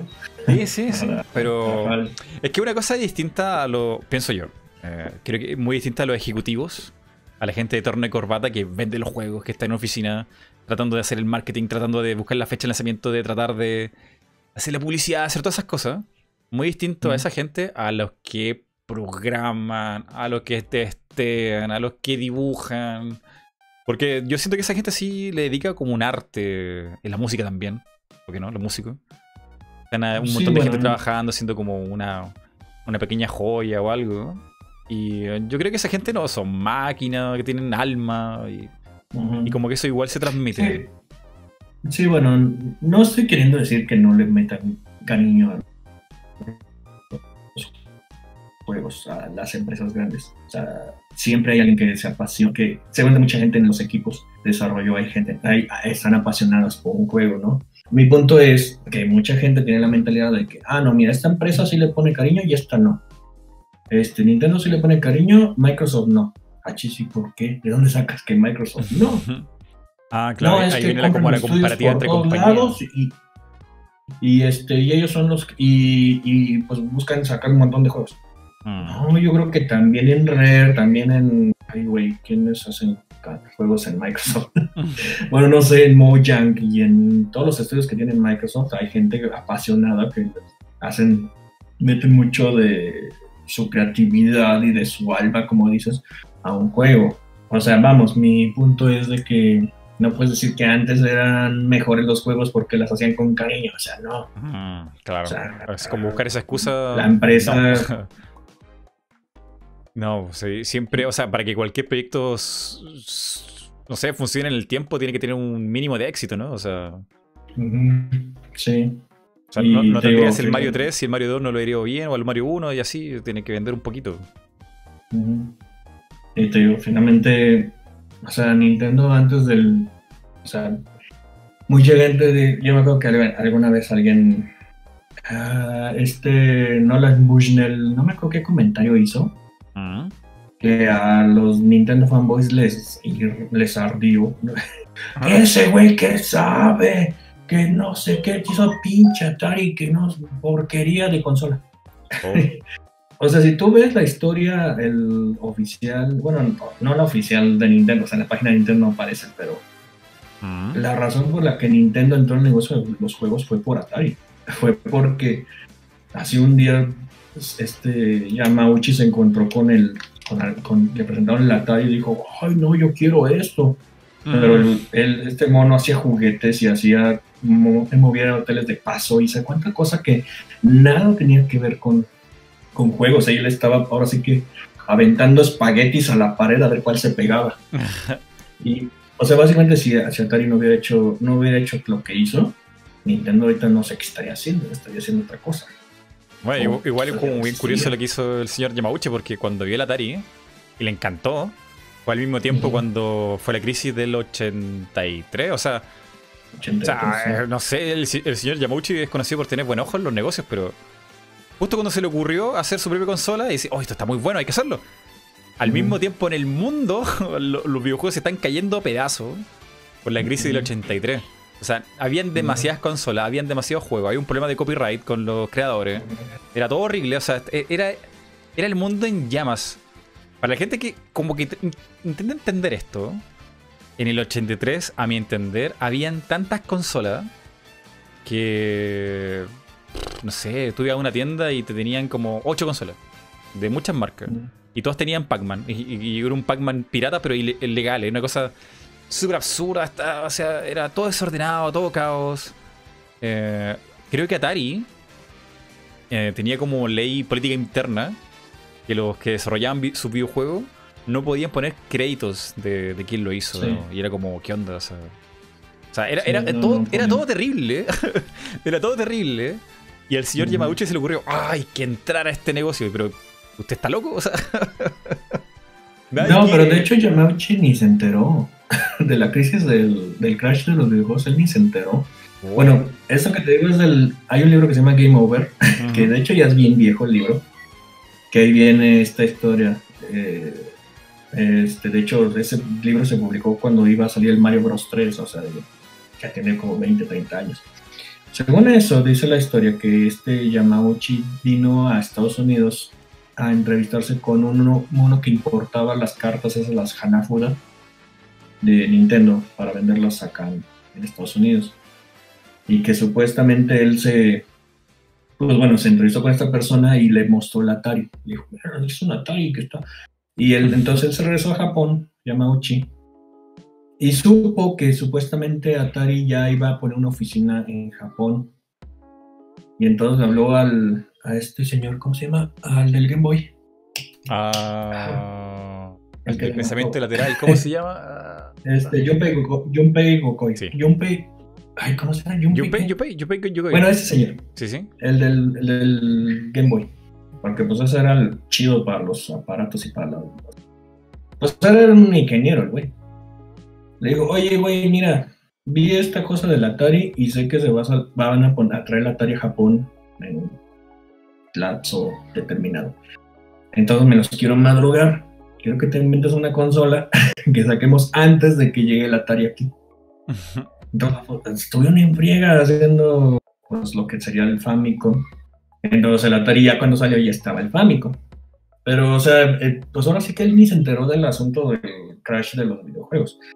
Como bien dices, pues era una saturación más bien de, de juegos con poco control de calidad lo que mató, o que lo, lo que medio mató la industria en ese entonces. Pero todo eso fue acá en Occidente. Este, en Japón, que yo sepa, eso no ocurrió. En Japón salió el Famicom, le iba bastante bien allá. Las arcadias, incluso todavía, hasta creo que vas a Japón y todavía en, este, ¿cómo se llama? En Akihabara todavía encuentras lugares con arcadias. O sea, como que es una mentalidad muy diferente con los juegos y, y, nunca tuvieron ese problema del, del crash del videojuego. Este. Y sí, pero pues te digo, a final de cuentas, este pues el Atari fue el, digamos, la, la patadita de inicio del, por la cual existe el Famicom. Sí, sí, eh, eh, es una historia curiosa, o sea, no sé, eh, cualquier persona hubiera visto lo que estaba pasando con Atari y es como, no, eso no va a funcionar. Sí, pero él ni estaba enterado de nada, o sea, te digo, él venía de paso así de rápido. Claro, claro. él estaba medio en otras cosas, o sea, este señor, el Yamauchi, era un señor muy raro muy, muy raro. O sea, a final de cuentas, a él le, heredaron una empresa que no quería manejar. O sea, porque es que estaba Fusahiro Yamauchi, que fue el que fundó Nintendo, ¿no? En 1800, quién sabe qué. Luego estuvo el siguiente Yamauchi, que fue el hijo, que ese pues no hizo más que mantenerlo a flote el negocio. Pero el tercer Yamauchi, ese güey de pronto dijo, ¿sabes qué? Este, me voy por cigarros. Mm. le dijo a su señor y ya no regresó. What?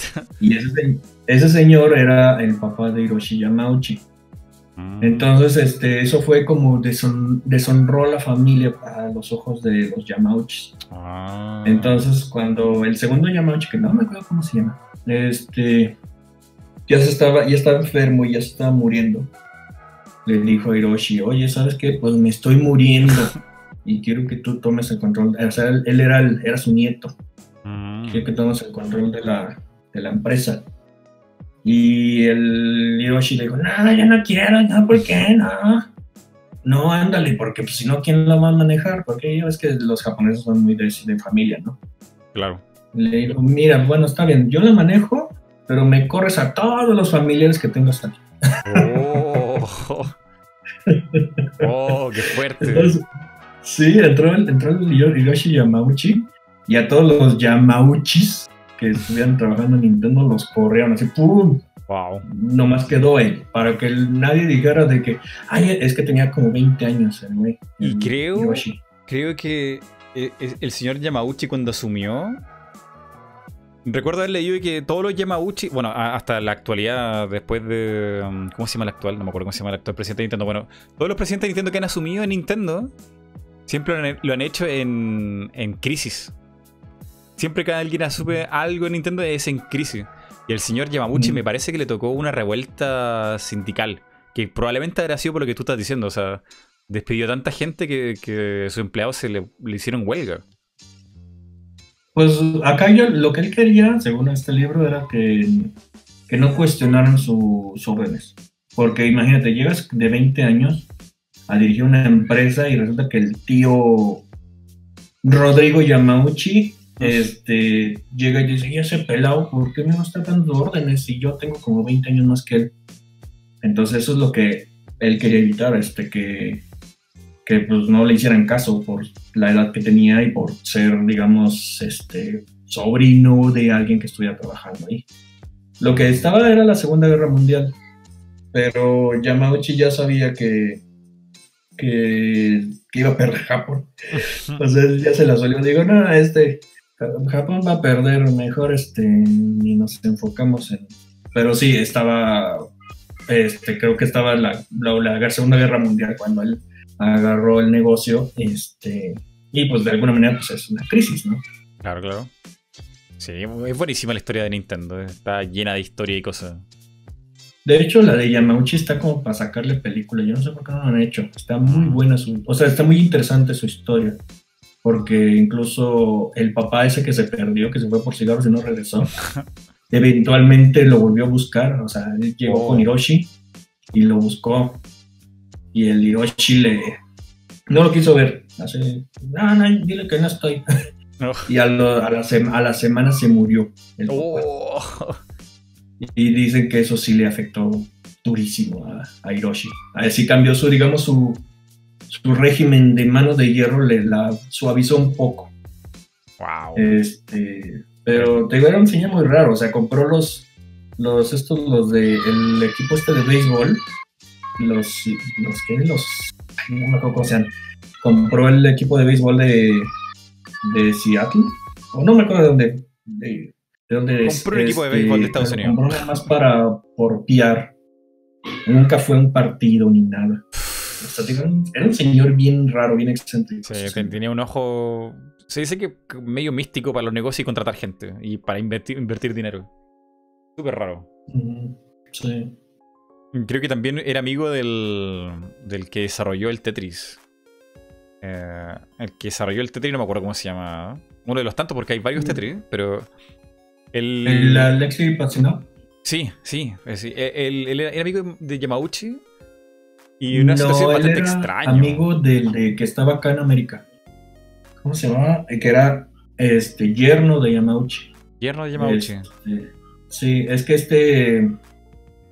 Ay, es que se me van los nombres, pero este Hiroshi Yamauchi, cuando abrió la oficina de Nintendo en América, pues mandó a su yerno, porque pues todo queda en familia, ¿no? Y él fue el que se hizo amigo de, de este de Alexei. De hecho, eh, este, ya Tetris abrió una pues una división de negocio que creo que no pegó que se llama Tetris Online. Y el mero mero de esa división era el yerno de Yamauchi. O sea, renunció a Nintendo para irse para allá. Y creo que no pegó. Pues, yo creo que se arrepintió. Mm, Aquí, aquí estoy buscando dice se llama Hank Rogers, el que me refiero yo. Que también- Ah, bueno, pero él, él era un, él era un gringo. Pero busca el que fue el primer CEO de Nintendo de América, que no me acuerdo cómo se llama, pero es un japonés. Ese es el que terminó trabajando en Tetris. Espera, aquí lo tengo. Eh, sí, es Alexi Pajit, Pajitnov. Ese es el de Tetris. Sí, sí, aquí, aquí la historia es larga. Yo estoy tratando de recordármela toda, pero Eh, este tipo que iba a hacer el juego estaba en la quiebra absoluta. Y por ABC motivo que no recuerdo, no me voy a leer la historia entera, llegó donde Yamauchi y siempre le ofrecía un trato o algo. Y Yamauchi le decía que no. Pero en ese, en- entre tanto y tanto jugaban algo parecido al ajedrez japonés, que no me acuerdo cómo se llama. Y la El- cosa es que al final lo fue haciendo como. el- Se fue, se fue acercando a él, se, fueron, se hicieron amigos con el tiempo. Y le pidió dinero. Le pidió mucho dinero para hacer un juego. Y él decía "Es que es imposible que me vaya a aceptar porque le estoy, le estoy ofreciendo un trato de negocio que no va a ninguna, par- a ninguna parte. O sea, no me conoce, este videojuego quién sabe cómo le va a ir, y le pidió mucho dinero. Y Yamauchi lo miró, así como 5 segundos, y le dijo, sí. Eh, toma, toma, toma, todo lo que necesite y se lo dio. Lo concedió para que hiciera el juego. Y ahí vino el Tetris. Y bueno, evidentemente no sé qué royalty habrá tenido Yamauchi ahí, pero no, se dio, no, le dio el dinero gratis, sino como que hay un trato ahí. Pero le llamó mucha atención que fuera como tan. No sé. Como. Sin. Sin, rato, sin una razón así como. Lógica, razonable, visible. Como que. Toma, ya. Ya está el dinero. Es como. Y de un empresario así como él, como. Raro. O sea, era un tipo muy raro. El, el, de Nintendo América se llama Minoru Arakawa. y él estaba casado con Yoko, Yoko Yamauchi, que era hija de Hiroshi. Y en 2006 eh, cofundó Tetris Online con Hank Rogers y Alexei Patsinov. Este, ahí duró hasta 2013. Y ahorita ya está en otra cosa. Este, pero, o sea, la conexión, según yo, con el Tetris es por, por él, por el de Nintendo de América. Pero Nintendo de América también, digo, Nintendo Japón, este, tengo entendido que este... Ah, y justamente aquí estoy leyendo que esto, toda esta historia que estás contando sale en el libro de Game Over, claro. Game Over, ah. Tengo entendido que a, este. O sea, Hank Rogers llegó con Hiroshi Yamauchi a ofrecerle el Tetris. Este, y. Y casi como eso dijo, ay, sí, guácala. Bueno, ni le, dio el avión, pues. Mm. Y creo que le llamó a, a uno de sus achichincles me dijo, oye, pues vino este mono ofreciéndome una cosa llamada Tetris. ¿Sabes lo que es eso? Le dice, claro que sé lo que es eso, pues ve a tu secretaria, está jugándolo. Ahí estaba la secretaria jugando en la computadora. Este, una historia así más o menos por ahí. Creo que sí fue como, como se enteró de la existencia. Es muy, es que eh, la historia del Tetris debería ser una película. Esa sí que debería ser una película. Y creo que debe haber alguna por ahí, pero debe ser muy mala. Porque la, la historia de Tetris era incluso con agentes secretos. Cuando tenían que firmar el último tratado con Nintendo, lo debían hacer en Rusia. Y el tipo de Nintendo que era de Estados Unidos fue a Rusia. Decía que se sentía como una película de James Bond porque lo, seguía la policía secreta por todas partes. Era como. Y está contra el tiempo porque también está, no sé qué otra empresa, no sé, no sé, Sega, ponte tú. Y quería también hacer el mismo trato. Y era quién, quién llegaba primero a firmar el trato porque el tipo que tenían que buscar no sabía dónde estaba. Se lo estaba buscando, lo estaba buscando por toda Rusia y hasta que lo encontró. Y con la presión de la policía secreta era como, wow, o sea. Qué historia más loca. Es que, es que teóricamente hablando, en la época en que Pachinov hizo el Tetris, eh, la propiedad intelectual era del gobierno de la Unión Soviética. O sea, ahí nadie era dueño de nadie más que el gobierno, papá gobierno. Y tenían un desmadre los de los rusos. O sea, el gobierno ruso. O sea, que ni siquiera tenemos que hablar porque no, no, no, lo mencionemos. ¿Cómo? No, no mencionemos ese tema que yo creo que a YouTube no le gusta. Ah, que lo del. No, no, ah, los rusos. Sí. bueno, ok, perdón. Está, está, dentro de las palabras que no se pueden decir. Eh... No sé, no sabía. Bueno, para, para que la gente conozca, es súper interesante la historia del, del Nintendo Retro y Tetris y todo eso está genial material de lectura, pero interesantísimo. Em, pero bueno, estamos hablando sobre qué cosas han cambiado y qué, qué visiones podría dar de los videojuegos actuales. Y me dio una sorpresa aquí porque te gusta lo actual. O sea, mucha gente que tiene ya un tiempo en los videojuegos recuerda con. No sé. Como que tiempo pasado siempre fue mejor. Y no, o sea, tú quieres las cosas nuevas. De hecho, lo retro como que no no te llama tanto O sea, no, lo, retro me gusta mucho. De hecho, pues, si hablo más, en mi canal hablo más de retro que de otra cosa porque finalmente es de lo que pero no te estancaste ahí así como esto es lo mejor del mundo. O sea, a mí me gusta también lo retro. Nada más, eh, yo no me cierro a pensar que no, es que lo de antes era lo bueno y lo de ahorita no. Este, no, o sea, yo me, yo estoy abierto siempre a, a, pues, a cualquier cosa que me pueda sorprender. Pero te digo, a final de cuentas, en mi canal casi he hablado más de retro que de nuevo, porque pues es más, más, que, más que nada pues, el conocimiento que tengo más presente, ¿no?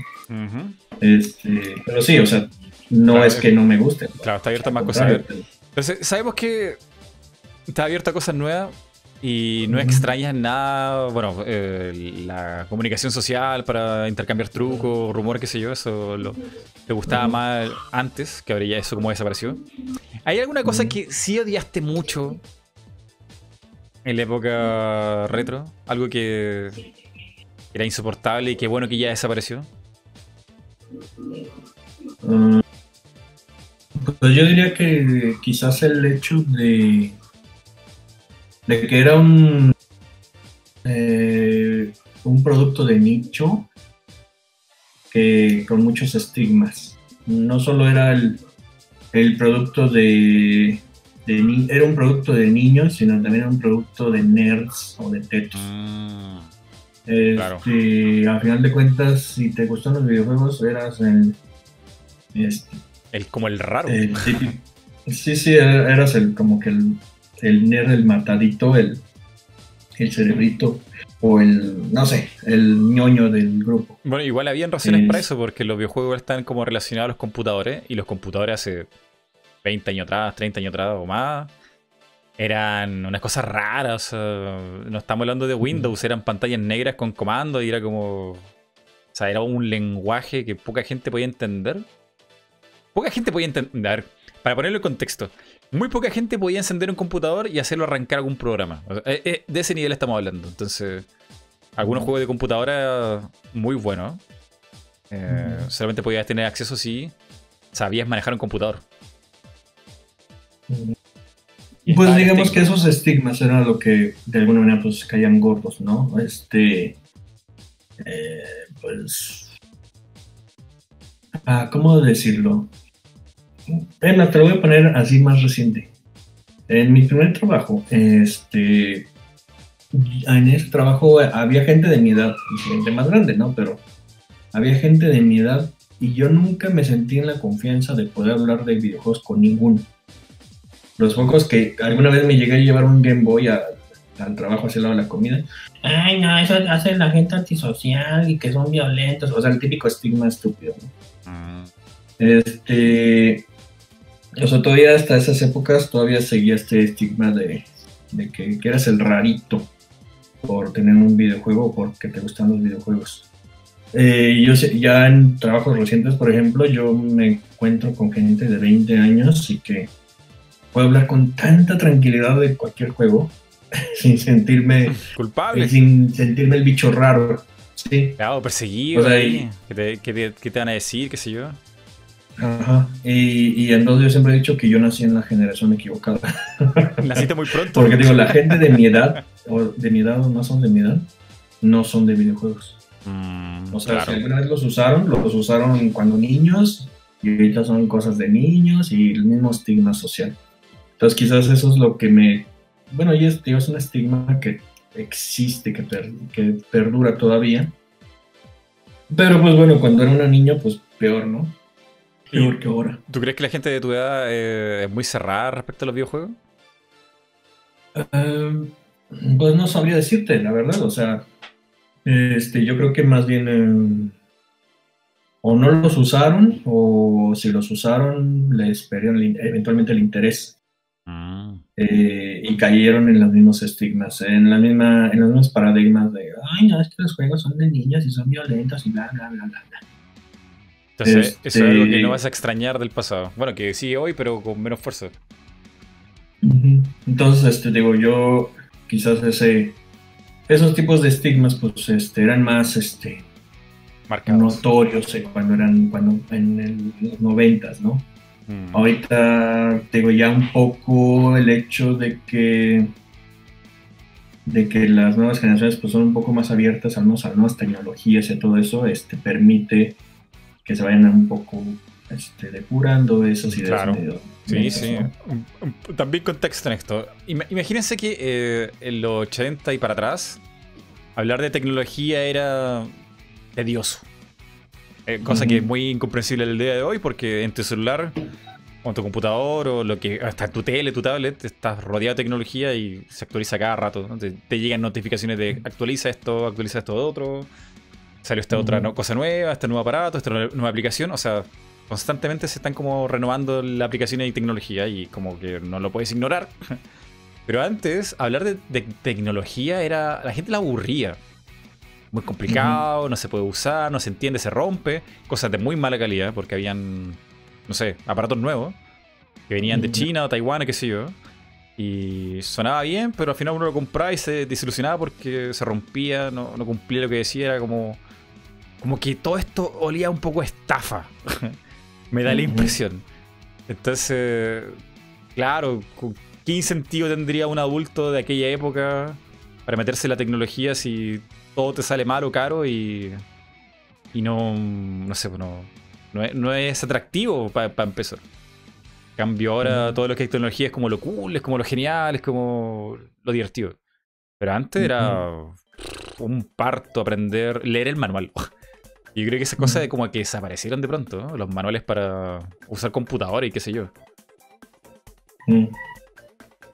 Pues, pues sí, o sea, son barreras este, que muchas veces uno se, se autoimpone.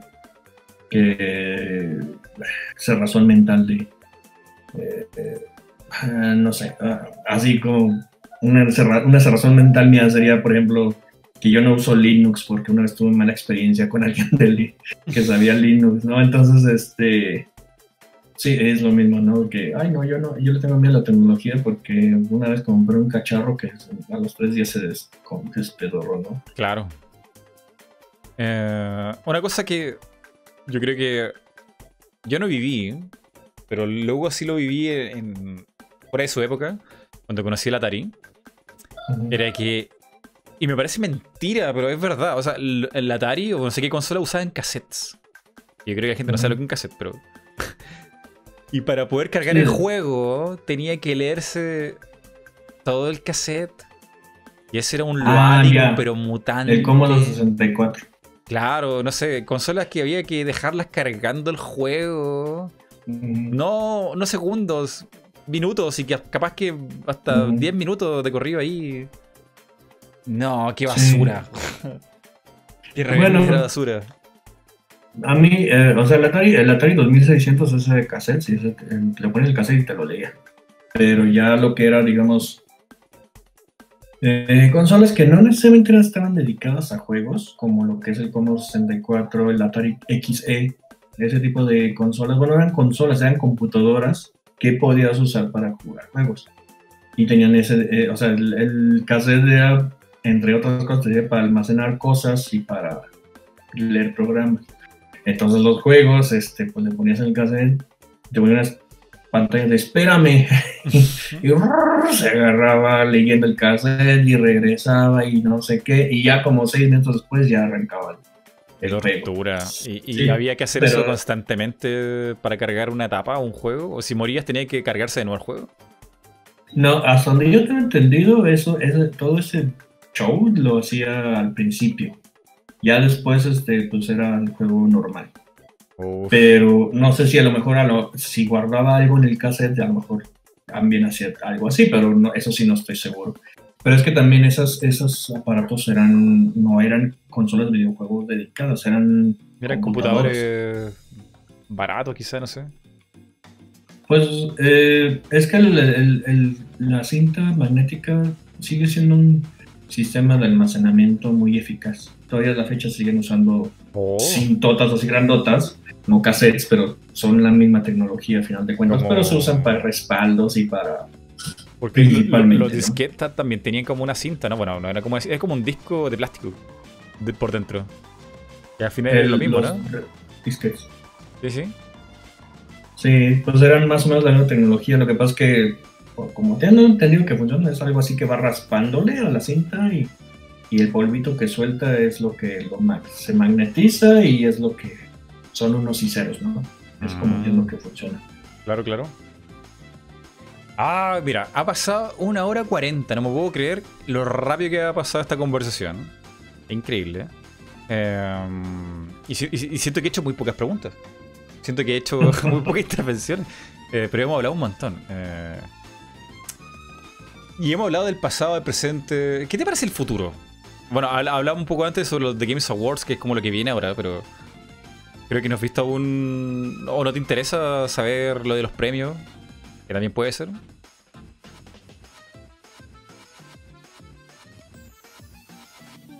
O sea, vamos, no son como los Óscares. Los Óscares mínimo quieren este aparentar que que los que votan por las mejores este, películas son de toda la industria, ¿no?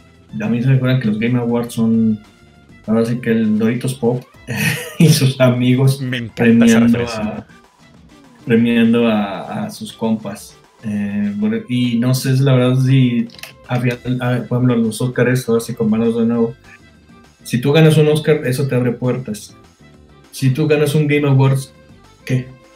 Yo creo que sí es igual, ¿no? O sea, ah. si Kojima gana un Game Award, ¿le va a abrir puertas en otro lado? ¿Le va a cerrar puertas? Yo creo que no. Va a ser el mismo güey excéntrico. El mismo güey. No, no, sé, o sea, por eso no, no, no se me hacen así eh, relevantes. Te soy sincero. Yo pienso igual que tú. Si quieres hablamos sobre el Dorito, el Dorito Rey, el Dorito Pope. Mm. Yo le digo Dorito Rey porque, no sé, más, más español. Eh, mm. Jeff Keighley, periodista, mm. eh, que ha estado metido en un montón de cosas. Trabajó en CNN un tiempo. Eh, ¿Quieres explicar tú por qué le dicen el Dorito Pope? Creo que tiene que ver porque una vez este, salió en un. hablando así en cámara y estaba rodeado así de Doritos Nachos y de Mountain Dew o un refresco, no me acuerdo cuál. Sí, sí, Mountain Y creo que desde entonces le empezaron a decir el Doritos Pop. O sea, estaba lleno de patrocinios, pues, en, su, evento, ¿no? Y eso es como que lo que lo usan para, de burla, así como para decir, mira, eso ni siquiera es serio porque requiere de Doritos Nachos que le patrocine su evento. Claro, claro. Pero, bueno, alguna vez yo escuché a alguien decir, mejor que te patrocinen Doritos Nachos a que te patrocine EA y que entonces que si gana un premio un juego de EA digan, ay, pues claro, pues es que lo patrocina EA. Entonces por ese lado pues tiene un poco, es entendible que mejor lo patrocinen marcas que no tienen nada que ver con juegos, ¿no? Sí, bueno, en realidad eh, sí, es así la historia, ¿eh? Pero pasa algo, algo entre medio, porque él estaba promocionando mm, la cosa de Halo, no, recuerdo que Halo. Y pasa que había una promoción con Mountain Dew. Y me parece que también con los Doritos de que si tú compras alguno de estos productos, en el juego te dan experiencia e ítems y cosas para desbloquear en Halo. Y, Halo tiene harto componente multiplayer y cosas. Entonces, alguien llamó al programa Jeff Keighley mientras estaba haciendo esto y le preguntó, ¿Why? ¿Por qué? ¿Por qué tengo que comprar Doritos y Mountain Dew para subir de experiencia en Halo? Y le preguntó si eso estaba bien, cuál era como su, su punto de vista. Y bueno, y Jeff Keighley explicó una cosa que, que a mí no me gustó y a mucha gente no le gustó, que él decía que no, que los videojuegos para que sigan creciendo tienen que ser apoyados por las marcas y, y por eso los Doritos y por eso Mountain Dew.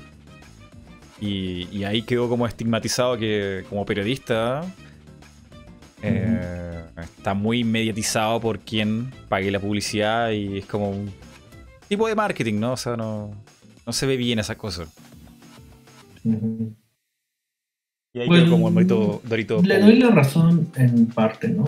A final de cuentas, porque, por ejemplo, yo me acuerdo que Brad Bird, el, director de Los Increíbles, antes era muy activo en Twitter, ahorita ya no mucho, pero una vez le este, se, quejó, se quejó alguien de que no, es que voy al cine, pago 10 dólares mi boleto y me retacan como 5 comerciales de X cosas, de X productos, antes de la película. Ay, me tengo que esperar como media hora para que empiece la película, me choca ir al cine, bla, bla, bla. Y decía, y le contestó este Brad Bird, le dijo, pues es que sin esos comerciales, en lugar de pagar 10 dólares tu boleto, tendrías que pagar 20. Y ya cuando lo ves así dices, bueno, si te gusta la experiencia de ir al cine, pues es un sacrificio pues, que deberías estar dispuesto a asumir, ¿no? Con tal de no pagar más. Entonces supongo que de alguna manera, pues este, si el que te patrocine Doritos Nachos o Mountain Dew o, lo, o quienes sean, evita que a ti como consumidor te, metan 10 dólares más de, para comprar el juego, pues a lo mejor está bien. Por ese lado tienes razón.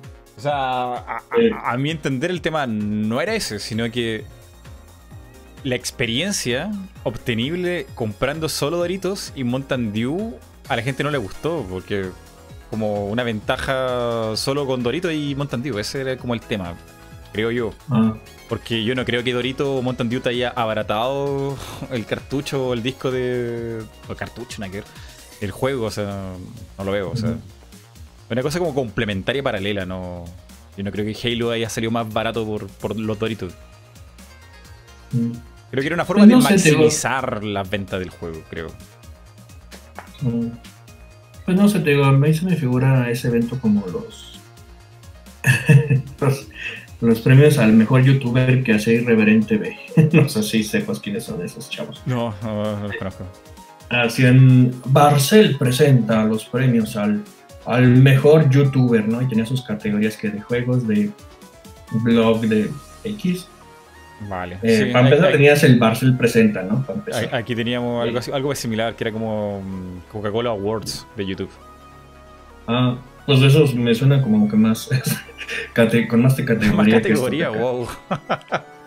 acá, por ejemplo, este, los, que, los jueces también eran youtuberos y sospechosamente sus canales estaban en los este, nominados. Y dices, ay, ¿qué, ¿qué, seriedad le das a eso? O sea, si tú este, eres el juez y pones ahí y sale tu canal entre los nominados, pues es que ahí lo pusiste tú. Mm. Al final de cuentas, quienes decidían quiénes ganaban era por votación. Y vamos a lo mismo. Si el canal este, era un mono, o sea, grabándose en su celular y diciendo todo lo que se le ocurría, pero tenía 6 millones de suscriptores, se este mandaba a que votaran por su canal y pues era el que ganaba, aunque no tuviera que ver con la calidad, aunque fuera de baja calidad su canal, ¿no? Mm, sí, sí, sí. así se me figuran los, el evento este de los Game Awards, o sea, mm, es una ventana como para que te, te muestren cosas que van a salir, que eso pues, es interesante, pero pues ya los premios, pues, X. Sí, el, evento yo creo que está bien, tiene su orquesta, hay trailers y... Bueno, hay una encuesta oficial que, hizo Jeff Keighley y que el 90% respondió que lo que más le interesaba dentro de la premiación, eh, no sé, las propagandas, qué sé yo, lo que más salió votado fue la gente quiere verlo porque sale el anuncio. La gente no le interesa, no le interesa el premio. Pero ese es un problema conceptual que tiene Jeff Keighley porque el evento se llama The Games Awards, no Trailers Awards o no sé qué, será lo que tenía en su cabeza. Entonces como que conceptualmente como que no tiene sentido, o sea... lo más, importante son los trailers que las premiaciones. No sé si lo habrás visto, pero el último año Jeff Keighley entrega los premios incluso antes que comience el evento. En la cuenta regresiva, en los últimos 10 minutos, ya está entregando premios y premios a la velocidad de la luz. O sea, él hace un speed run de entregar premios. Mejor juego de RPG, tanto, tanto. Mejor juego de carrera, tanto, tanto. Mejor juego de pelea, así, así, así lo entrega. Súper rápido, o sea, no hay ningún respeto. No es relevante ni siquiera para la propia ceremonia entregar los premios, porque lo normal es poner un tráiler del ganador, que suba algún representante, que diga lo cuánto se esforzaron y qué sé yo. Y lo único que hacen con eso es las categorías que a Jeff Keighley le gustan, que son curiosamente las que le gusta también a Kojima. que mejor interpretación, mejor director y mejor juego del año. Pues es como la Comic Con. o sea, la Comic Con. ¿Por qué, ¿Por qué está saltando de la Comic Con? No creo que sea por los cómics. Está saltando de la, Comic Con por los trailers, por las presentaciones, por acá también. O sea, estás interesado por. Ay, es que se va a anunciar el nuevo Mario Kart, ¿no? O el Street Fighter 6, ¿no? Mm. Pero pues así de los premios, así casi que... Y bueno, ya vamos a empezar los premios y ahí todo el mundo apaga la tele, ¿no? O la computadora o lo que... Donde lo estén viendo o se van a ver otra cosa, ¿no? Bueno, aquí alguien me está corrigiendo. Ya no existe el, premio a juego de carreras porque lo fusionó con los juegos de deporte. Bien. Es que son lo mismo, ¿no? Sí. Bueno, a todo esto que yo encuentro súper absurdo entregar premios o sea, no, no entregan premios, sino. Porque esto lo, ponen, lo venden mucho como una competición. Una competición muy mm. de popularidad, incluso. De que pones juegos súper distintos. Como juegos de pelea, juegos de mundo abierto, juegos tan raros como Animal Crossing, que es un juego social, interactivo, no sé. y los pones en una licuadora y tratas como a ver quién es el mejor juego ahí del año, es como. A mí me parece súper absurdo. O sea, no hay, no hay ningún punto de comparativa donde puedes decir cuál es el mejor juego cuando son géneros distintos, tienen meta distinta, tienen un objetivo distinto los desarrolladores por hacer juegos. Entonces no, no me parece serio para nada. Para nada. Quizá podría ser algo así como. Digo yo. podrían hacer una categoría la mejor inteligencia artificial. Que ahí de verdad tú puedes ver que los desarrolladores se esforzaron por hacer una inteligencia artificial de algo, no sé. Y ahí cuál es la mejor, la que innovó más. O por qué no, la categoría mejor gameplay, que es como... De ahí la importancia de los videojuegos, ¿no? O sea, lo más importante es el gameplay. ¿Y qué tenemos? Mejor interpretación. Que es una categoría como del cine incluso. Entonces, yo cada vez que veo a Jeff Keighley y los The Games Awards, siento que él trata de validar a los videojuegos sin darle importancia a los videojuegos mismos, sino validarlo desde el, cine. O sea, mejor interpretación, ¿qué es eso? ¿Cuántos juegos de verdad al año interpretan con gente de verdad y cámaras 3D y qué sé yo? Que son muy poquitos, o sea, ¿por qué eso tiene que tener una categoría? A mí me parece raro. Y, de verdad necesita este, buscar la validación de los videojuegos. Al final de cuentas, creo que el Grand Theft Auto 5 vendió dos veces lo que recaudó en taquilla Iron Man 3, una cosa así, ¿no? O sea, hmm. digo, si tú dijeras, ay, es una industria que pues está pujando para sobrevivir, pues no, mm. está al nivel de cine. Es más, ahorita con la pandemia, los cines, están, los cines, los estudios y todo lo del cine está cerrado y está a punto de quiebra. Terrible. Y los juegos están sacando cosas todavía.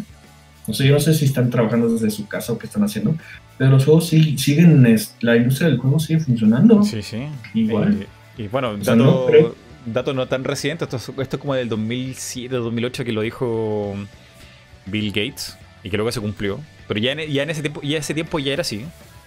Que los videojuegos ya estaban generando más que la, literatura, más que el cine, más que la música, combinados.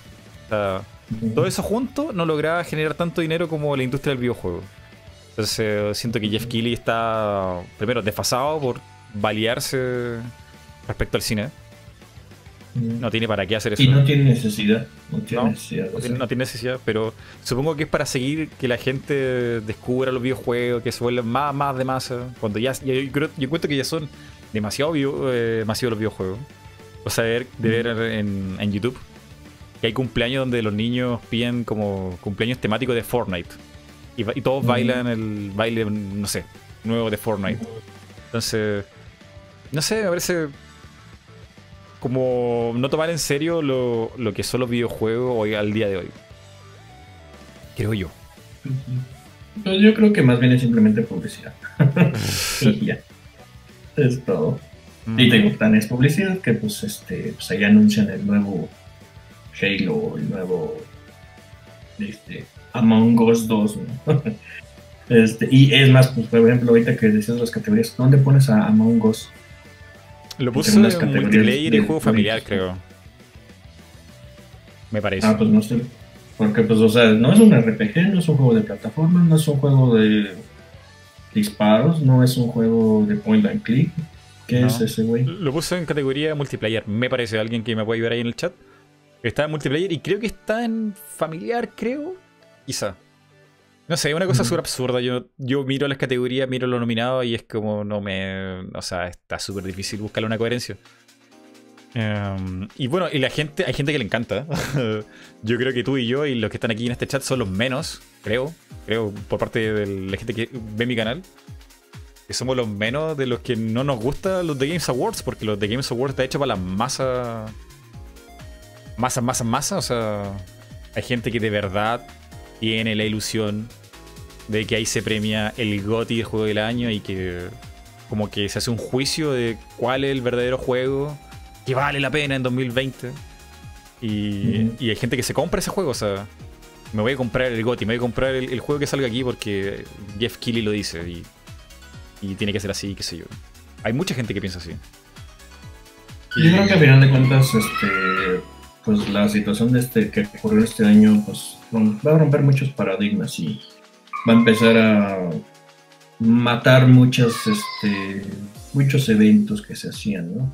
Mm. Yo creo que después de esto, el E3 va para afuera, el- los Game Awards van para afuera, este, y va a terminar siendo Nintendo Directs o PlayStation Directs o whatever Directs, y tan, tan. O sea, te digo, al final de cuentas, esta situación que está ocurriendo este año va a cambiar muchas este, ideas que se tenían de lo que importaba y, y los Game Awards es una de esas cosas que, que van para afuera, pues.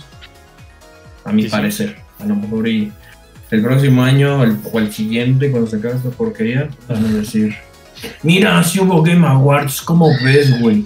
"Ah, bueno, está bien". Bueno, de hecho, el de Games Awards creo que eh, no va a tener público.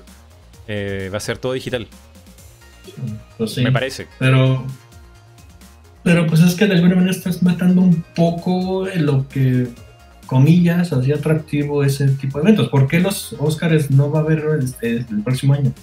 No es por las películas, porque finalmente hubo películas, o sea, mejor película del año Sonic, el Hedgehog. O sea, sí hubo películas que salieron este año, pero mucho del evento es el glamour y ver las estrellas y los números musicales y bla, bla, bla. Si tú le quitas eso a cualquier premiación, sea la que sea, pues le quitas, no sé, el, El prestigio. 70% del atractivo del Claro. evento. Sí, sí, sí. Toda la razón. Señor Arturo, llevamos dos horas aquí. Yo creo que ha sido un tiempo suficiente. Eh, ah, no, yo, yo soy el que tiene el horario tarde. Me equivoqué. Por primera vez yo, yo tengo el horario tarde. Otras veces con gente de España. eh, nos quedamos hasta las 3 de la mañana y están sufriendo, pero no, esta vez soy yo el que tiene el horario hacia adelante. Eh, ha sido una conversación súper agradable. Muchas gracias por aceptar la invitación. Eh, hemos hablado de todo eh, por compartir aquí con nosotros, aquí en el chat. El- la compañía ha estado muy agradable. Y nada, yo creo que podríamos repetir esto en el futuro, en otro, otro, otro mes, otro momento. ¿Podría ser? Sí, no, no veo por qué no. Eh, yo, la verdad es que. eh, eh, o sea, me, me gusta participar en ese tipo de dinámicas, no, no tengo problema. Aquí dice Rengar, dile a Don Arturo que me mande un soplas. ¿Qué diablo de un soplas? Dile que soplas. Oh, qué buena. Vamos, genial.